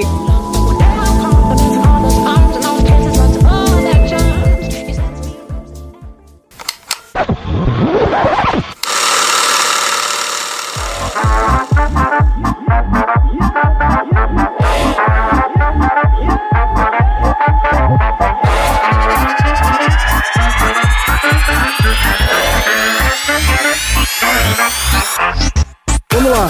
Marina, qual é o assunto aleatório da semana? O meu assunto aleatório da semana, eu queria falar sobre o Visconde de Tewkesbury, Marquês de Basilweather. Olha. Que é o pirralho que caiu em cima da. o pirralho. Ele existe de verdade? Calma, calma que eu vou chegar lá. É. Na verdade, eu quero falar sobre esses títulos: o título Visconde de Tewkesbury e o Marquês de Basilweather. Porque vocês estão vendo que, assim, é uma pessoa que tem dois títulos. Ele repetia, inclusive, os dois títulos o tempo todo. Ah, porque ele era os dois. Eu fiquei um pouco confuso com isso, porque na hora que ele falava um, falava outro. Não foi uma pergunta, mas eu entendi como uma pergunta e foi uma excelente pergunta. Excelente comentário. O Visconde de Tewkesbury, Marquês de Basilweather, é um personagem, Ah. o personagem título do livro que baseou essa, esse filme que a gente assistiu. Isso. E ele, no, no filme, ele tem algumas diferenças significativas com o do personagem do livro. Ah, porque o cara existiu de verdade? No livro, calma, no livro. Ah, no livro. Calma, tô comparando o livro e o filme. Vocês estão ansiosos, vocês estão nervosos, calma, gente. É, é sede pelo conhecimento. É isso. Nos dois casos, no entanto, ele é um jovem rico e progressista que recentemente herdou as terras e os títulos do seu pai e que fugiu de casa, onde encontrou a igualmente fugitiva Enola. Isso. E nessa viagem ele descobre que tá em grande perigo. Mas uma das coisas que o Visconde repete várias vezes e com bastante ênfase são seus títulos. Ele vive falando: Você sabe quem eu sou? Eu sou o Visconde de Tewkesbury Mateu Marquês de Basilweather. Ele tem mais de um título de nobreza e é possível sim alguém ter mais de um título de nobreza. Uhum. Olha. Os cinco títulos de nobreza, em ordem decrescente de hierarquia, digamos assim, de, de patente, De importância. de importância são duque, marquês, conde, visconde e barão. A posição mais alta é o duque, que é a mais exclusiva, digamos assim. Essa hierarquia fica ainda um pouco complicada no filme, porque no caso do Visconde de Tewkesbury Marquês de Basilweather, um título ele herdou de nascimento, porque ele nasceu nas terras, e o outro título ele herdou do pai dele, que o pai dele tinha o título e ele herdou o título. Ah, Um foi de nascimento e um foi de, de local que ele nasceu, né? De terreno mesmo, das terras que ele nasceu. um ele foi hereditário, Isso. É herança do pai. O outro foi Ah. porque ele nasceu na terra. Mas que como assim nasceu na terra? Não é todo mundo que nasce num lugar que é nobre. Mas o pai vem de tal lugar. O pai é o conde de blá blá blá. Aí ele nasceu em gle gle gle. Aí ele é o conde de blá blá blá gle gle gle. Não, não, não é, não é isso. É isso, que- foi isso que eu entendi, não? É porque, na verdade, assim, a família dele é dona daquelas terras. Tá bom, a família dele é dona da terra. Blá blá blá. Então, só da dele ser da família e ter nascido Isso. naquelas terras, ele recebe o título que é o nome das terras. Ah, Mas o pai dele também tinha um título. Então ele herdou também o título do pai dele. No caso, ele é um visconde e um marquês. então é como se o cara tiver. Ele é dono de um terreno. Aí ele é o barão daquele terreno ali. Tá bom, continua, vamos continuar, vai, continua. Esse, esse é confuso mesmo, gente. Ninguém entende esses títulos de nobreza, não vai? Não tinha lá. que existir nada disso, mas tudo bem, vamos lá. É, é, no final das contas, isso tudo é. É, vale nada, vale nada essa merda. É uma bosta. Uma bosta. Em 1958, existiu uma lei que era o Life Peerage Act, que permitiu o governo britânico a criar títulos nobres vitalícios. Ah, Ou seja, se a sua família tem um título, esse título vai seguir até pra sempre. vai ficar na sua família. Isso. Você pode ir passando de um pro outro. Isso. E isso também era ligado à política. Então, se você era o barão de Ble Ble Ble, assim que você morresse, o seu filho seria o barão de Ble Ble Ble e estaria no seu lugar politicamente, que foi o que aconteceu com o Visconde Marquês. Ah, é por isso, é. Porque ele tinha o negócio da votação lá, que ele tinha que que representar. Exatamente, porque esse é o tipo de título que permite e que se espera que as pessoas compareçam regularmente à Câmara dos Lordes. Hum, tá bom. Então, é aquilo, ficava na família, né? Não só ele herda o título, mas ele herda meio que um dever também, que faz parte desse, a responsabilidade lá. A responsabilidade, sim. A família tá com essa responsabilidade pra sempre agora. Tá bom. E no caso da véia, era o de proteger aquelas terras. Proteger as terras, exatamente. É, e a véia, é, a véia é uma louca. É, mas é, a função dela ali era. Costurou demais, entendeu? Em vez de fazer luta, costurou demais. É, eu sei. Até 1999, um dos principais privilégios da maioria dos nobres era o direito de se sentar nessa Câmara dos Lordes. Mas essa Câmara dos Lordes, em 1999, retirou esse direito de hereditariedade. Agora são só. Quem já tava, fica. É o famoso assim: se você tá aqui até hoje, só fica até você. Ah. A partir do momento que você morrer, não vai passar pra sua família. Ah, Morre com você, o título. tá. E 92 pares hereditários, que são essas pessoas, foram autorizados a permanecer na Câmara, até que eles percam o título. Você tem que ter nascido nobre para ter um título de nobreza? No caso do Visconde Marquês, ele nasceu nobre, por isso ele tem um título. Mas assim, você realmente precisa ter nascido nobre para ter um título de nobreza? Um título de bosta, como diz o Dudu? Hum, Não. não precisa. Né? A gente vê um exemplo real aí que é a, as duas esposas dos filhos do príncipe Charles, que hoje têm títulos de nobreza. Ah, mas aí porque casaram com ele, né? Não? Exatamente. Muito Ah, bem, tá. André. Você está Então- antecipando a minha pauta. Casamento, você ganha um títulozinho ali. Além disso, ó, por exemplo, aquele famoso pôster de recrutamento da Primeira Guerra Mundial que tem um cara apontando assim: precisamos de você? O país precisa de você? Aquele era o líder militar Lord Horatio Hitchener. Tem também o Lord Snowdon, que é um fotógrafo que foi casado com a princesa Margaret, irmã da rainha da Inglaterra. Tem o embaixador internacional da empresa de cerâmica Wedgwood, que tem o título de Lord Wedgwood. Esses senhores famosos têm um título de nobreza e se tornaram lords porque a rainha da Inglaterra também pode fazer de qualquer um um lord. Então, assim, Ah, sim. não é só Sh- Sean Connery. Exato. Isso mesmo, pois é. É. Ela concede, né, essas, esses títulos seguindo as recomendações do primeiro-ministro, etc. Mas ela também, as recomendações do primeiro-ministro, inclusive, podem sentar na Câmara dos Lordes, quem a rainha quiser nomear. Ah, tá. Ela pode nomear o cara e falar: você vai ser o representante aqui na Câmara. Na Câmara dos Lordes, sim. Tá bom. Você também consegue entrar pelo casamento, assim como a gente citou o ex-marido da princesa Margaret, que é o Lord Snowdon. Mas assim, a gente tá num mundo millennial, como você mesmo diz, os próprios herdeiros do, do Arthur Conan Doyle estavam tentando mexer nas vírgulas pra conseguir um pouquinho daquela mordomia, né? Um pouquinho da, da vida boa. Hum. Eu queria trazer pra vocês que existe uma quarta maneira de você se tornar, de você ter um título. Ó, Ah, peraí, vamos, vamos recapitular rapidinho. Então, quais são as três que a gente já falou? Casamento, Casamento. Herança herança. e a rainha mandou. Ah, tá. Casamento, herança e a rainha mandou. Tá bom. Isso. E aí nós temos esses três. Isso. Ah, qual é o quarto jeito? Durante anos, vender títulos medievais foi um negócio lucrativo. Ah, sim. Porque tinha esses aristocratas que herdaram terras gigantescas Isso. e latifundiários, né? Que não fazem porra nenhuma com as terras. É feudalismo, é isso aí. E essa terra é o que eu trouxe do Visconde Marquês lá. O título tem pra quem é o dono da terra. O título tá conectado à terra. Sim. É isso. E a terra tem uma quantidade de títulos proporcional ao tamanho da terra. Ah, Então, mais pessoas podem ser donos da terra e também ter o título daquela terra. entendi. Você pode lotear a sua terra e sair vendendo. Aí você fala, ó, você quer comprar aqui um pedacinho? Você vê...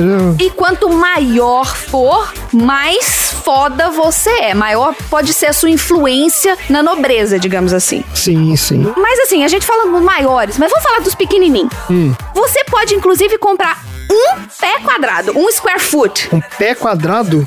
O que, que é um pé quadrado? Ah, eu acho que eu vi isso. São 25 por 25 centímetros. 25 centímetros. Tinha os caras vendendo isso mesmo na Inglaterra, não é? É. Ah, você compra um, Um pé quadrado de terreno dedicado um azulejo. Eu vi essa reportagem. Um azulejo. em uma propriedade privada Isso. pode ser vendido, né? E essa venda vai acompanhada de um título. Você ganhou o título, é verdade. Você compra um. É muito. Exatamente. Ah, então, quando eles vendem esses pedacinhos da terra, Ah. eles prometem que eles vão preservar aquela terra, então isso eles usam inclusive como forma de juntar dinheiro pra preservação daquela terra. Tá bom. Sim, são, são florestas, né, que eles fazem isso. Isso, eles se comprometem em plantar árvores de acordo com a quantidade de terra que você compra, são mais árvores. Ah. Isso. Fica loteado mesmo, então assim, você pode inclusive ir lá e, sei lá, jogar cinzas, visitar. Visitar. Visitar os seus 25 centímetros quadrados? Pode. Você pode. Você tem um número do lote bonitinho. Olha só. E os países que fazem isso são Inglaterra, Irlanda, Escócia e Alemanha. Que eu achei na minha pesquisa. Pode ser que tenha mais, mas esses foram que eu achei. Eu vi, eu vi da Inglaterra. é, Eu vi da Inglaterra essa reportagem. É. Ah. Mas assim, tá, eu vou comprar um pedacinho de terra lá na Irlanda.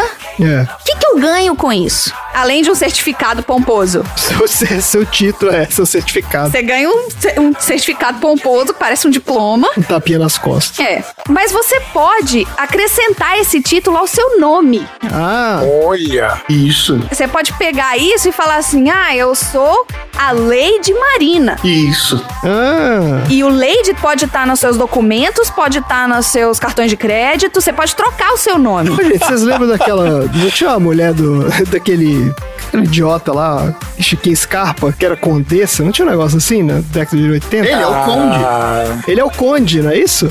Ele é o conde Scarpa, é? É? Aí. O cara Não, comprou não é, não. 25 É, centímetros quadrados né? na E Inglaterra. quando você coloca isso, esse título no seu nome, quando você começa a usar esse título, Hum. as companhias aéreas te tratam diferente. Você Ah. ganha upgrade.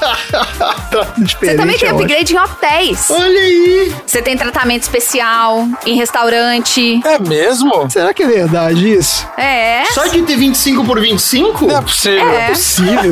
Os caras têm que checar isso aí. Vale muito a pena.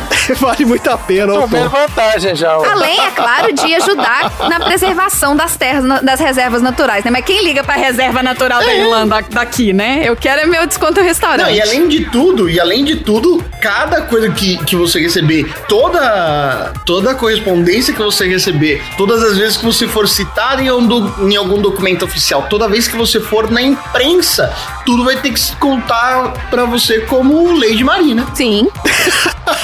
Olha só. Eu acho, eu vou investir nisso. Você coloca no seu, Lady Marina de Blebleble. no seu cartão de crédito, vai estar escrito Lady Marina de não sei aonde? É isso? Lady Marina de São João Del Rey. É isso aí. Não vai dar certo quando a Thaís, que o nome dela já é muito grande. Mais um negócio. Então, a partir de agora eu tenho um anúncio pra fazer. Dudu, O quê? Pessoas não vão mais se referir a você como Dudu. Ah, não, você fez essa sacanagem. Não, você fez. Não, não acredito que você fez. Você pediu meu nome pra fazer isso. Ela pediu seu nome. Ai, mentira! Ah, puta que pariu que você fez isso. Mentira. de Não, não, não, não, não, não, não, você não funciona. Ah, porra, velho, você tá de sacanagem. A partir de hoje você é o De Falkenstein, na Alemanha.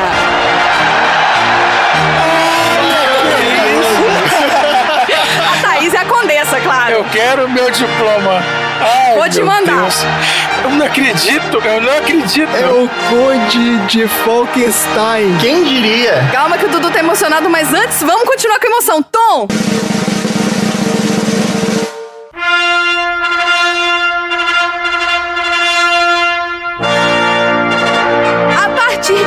Pessoas não vão se referir a você como Tom ou como Tonzeira. A partir de agora você é o Lorde Tonzeira de Pierpoint Archer da Inglaterra. Imagina! Olha aí. É um programa especial esse aqui. Que é isso? Eu tô sentindo, eu tô sentindo como se eu tivesse ajoelhado e recebendo aquelas espadadas assim no ombro. Isso, com a espada no ombro. ombro, né? Exatamente. E na cabe- Isso. Vocês estão sendo isso, gente? sagrados. Eles viraram. Estão sendo sagrados Não, isso lordes é sério, do. não. Não é possível. É, Eu vou nobres. mandar pra vocês. Que é isso? Peraí, vou começar pelo Dudu. Ai, meu Deus. Dudu, a sua casa é do condado de Falkenstein. Então você tem. Você tem um brasão de armas que tem um falcão. Que isso? Que é isso? Agora, agora sim, hein? Cadê? Você mandou mesmo? Que é isso? Onde que tá? Deixa eu mandar no grupo pra todo mundo ver. É, manda aí. O brasão. Que é isso? Olha só. Vou avisar pra Thaís, vou acordar ela. Não, são 11 horas da noite. Eu não vou fazer isso com ela. O, ga- o gato acordou aqui dessa gritaria que a gente Tá arrumou. aqui o brasão de armas eh, do, do condado de Falkenstein, que tem um falcão. Eu não acredito que você pediu meu nome pra isso. Que isso? Que doideira. e da Thaís também, maluca. O do Tom ainda não chegou, Tom. O seu tá atrasado.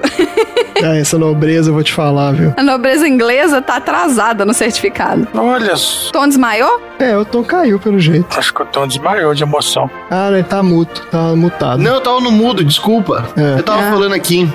Onde fica Pierpoint? né? É, é Pierpoint o quê? É, vou procurar aqui também, Falkenstein. Foi aqui o, o brasão de Falkenstein. Olha aqui. E aqui, aqui é explicando como funciona o título nobre alemão. Falkenstein alemão. Olha só, gente. Alemão, olha só, nobreza alemã.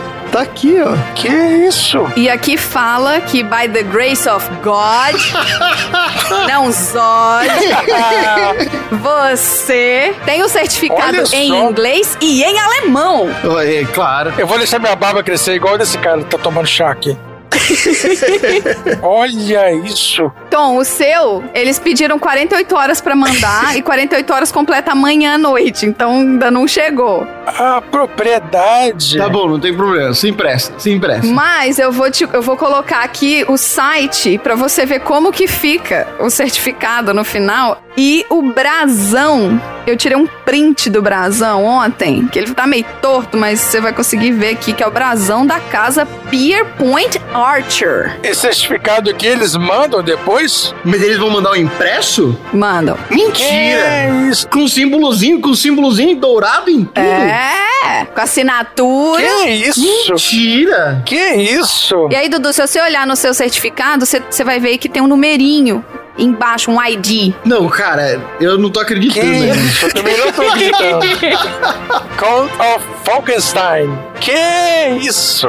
Olha só. Então, vocês podem, a partir de agora, exigir o tratamento correto pra vocês. Lorde. Vou mudar meu RG. Vocês são o Conde Dudu de Falkenstein, na Alemanha, e o Lorde Tonzeira de Pierpoint Archer, da Inglaterra. Pierpoint Archer. By the grace of God. É verdade. Que, Pierpoint Archer. eu tô procurando aqui no mapa onde que fica. maravilha isso. Que maravilha. Eu coloquei Pierpoint, apareceu. Pierpoint Archer apareceu pra mim Pierpoint Hairdressing. Deve ser, o Lorde dos Cabeleireiros. Que isso? André, vou te fazer agora a mesma pergunta que eu fiz lá no começo. Ah, então. Vamos Você lá. conhece alguém que tem algum título de nobreza que você tenha que fazer uma reverência a próxima vez que você encontrar? Ó, eu conheço condes, condessas e lords. De Lorde agora. Olha só, eu, eu sou da família do Graf von Falkenstein. Ih, garoto. E respeite. Que é isso, hein? E respeite. Olha que maravilha. que história. Tá certo, olha só, e com esse Sensacional. com essa revelação aqui, esse Ai, né, esse júbilo Ao vivo. de ao vivo, títulos de Ao nobreza sendo distribuídos Ao aqui ao vivo, Ah, Muitas emoções. muitas emoções. Acho que pode encerrar, né? Podemos encerrar o nosso episódio.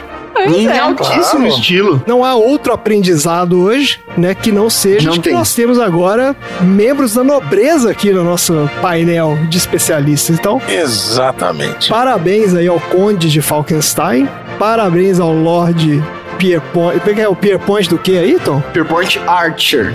Lorde Tonzeira de Pierpoint Archer. Olha isso, gente. Maravilhoso. E agora o seu Instagram, Tom, faz sentido, que é o Sir Tonzeira. O meu tá adequadíssimo.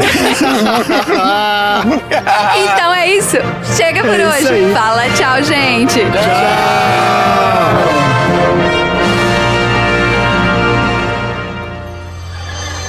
Desculpa estragar o seu episódio especial número 100. Esse foi meu episódio favorito, filho. Vamos voltar pra casa logo depois da última piadinha antes do fim. Última piadinha? Ah, Peraí, mas eu acho que a gente não deve. Vamos colocar. Vamos selecionar outro. Isso. Eu não acho. Peraí, peraí. Eu acho que esse do Asterix não é tão legal, não. Vamos pegar algum outro aqui. Não, mas, Mas, foi gente, votado. Foi votado? Foram ué. aleatórios que mandaram o do Asterix, ué. É, ué. É porque eu não acho que seja um assunto, que eu acho que tem outros mais legais aqui nessa lista. Mas aí você vai falar quando você for fazer o seu. Tá bom, tá bom, então chama. Já chamei, inclusive, já tá chamado. Vai, Dudu.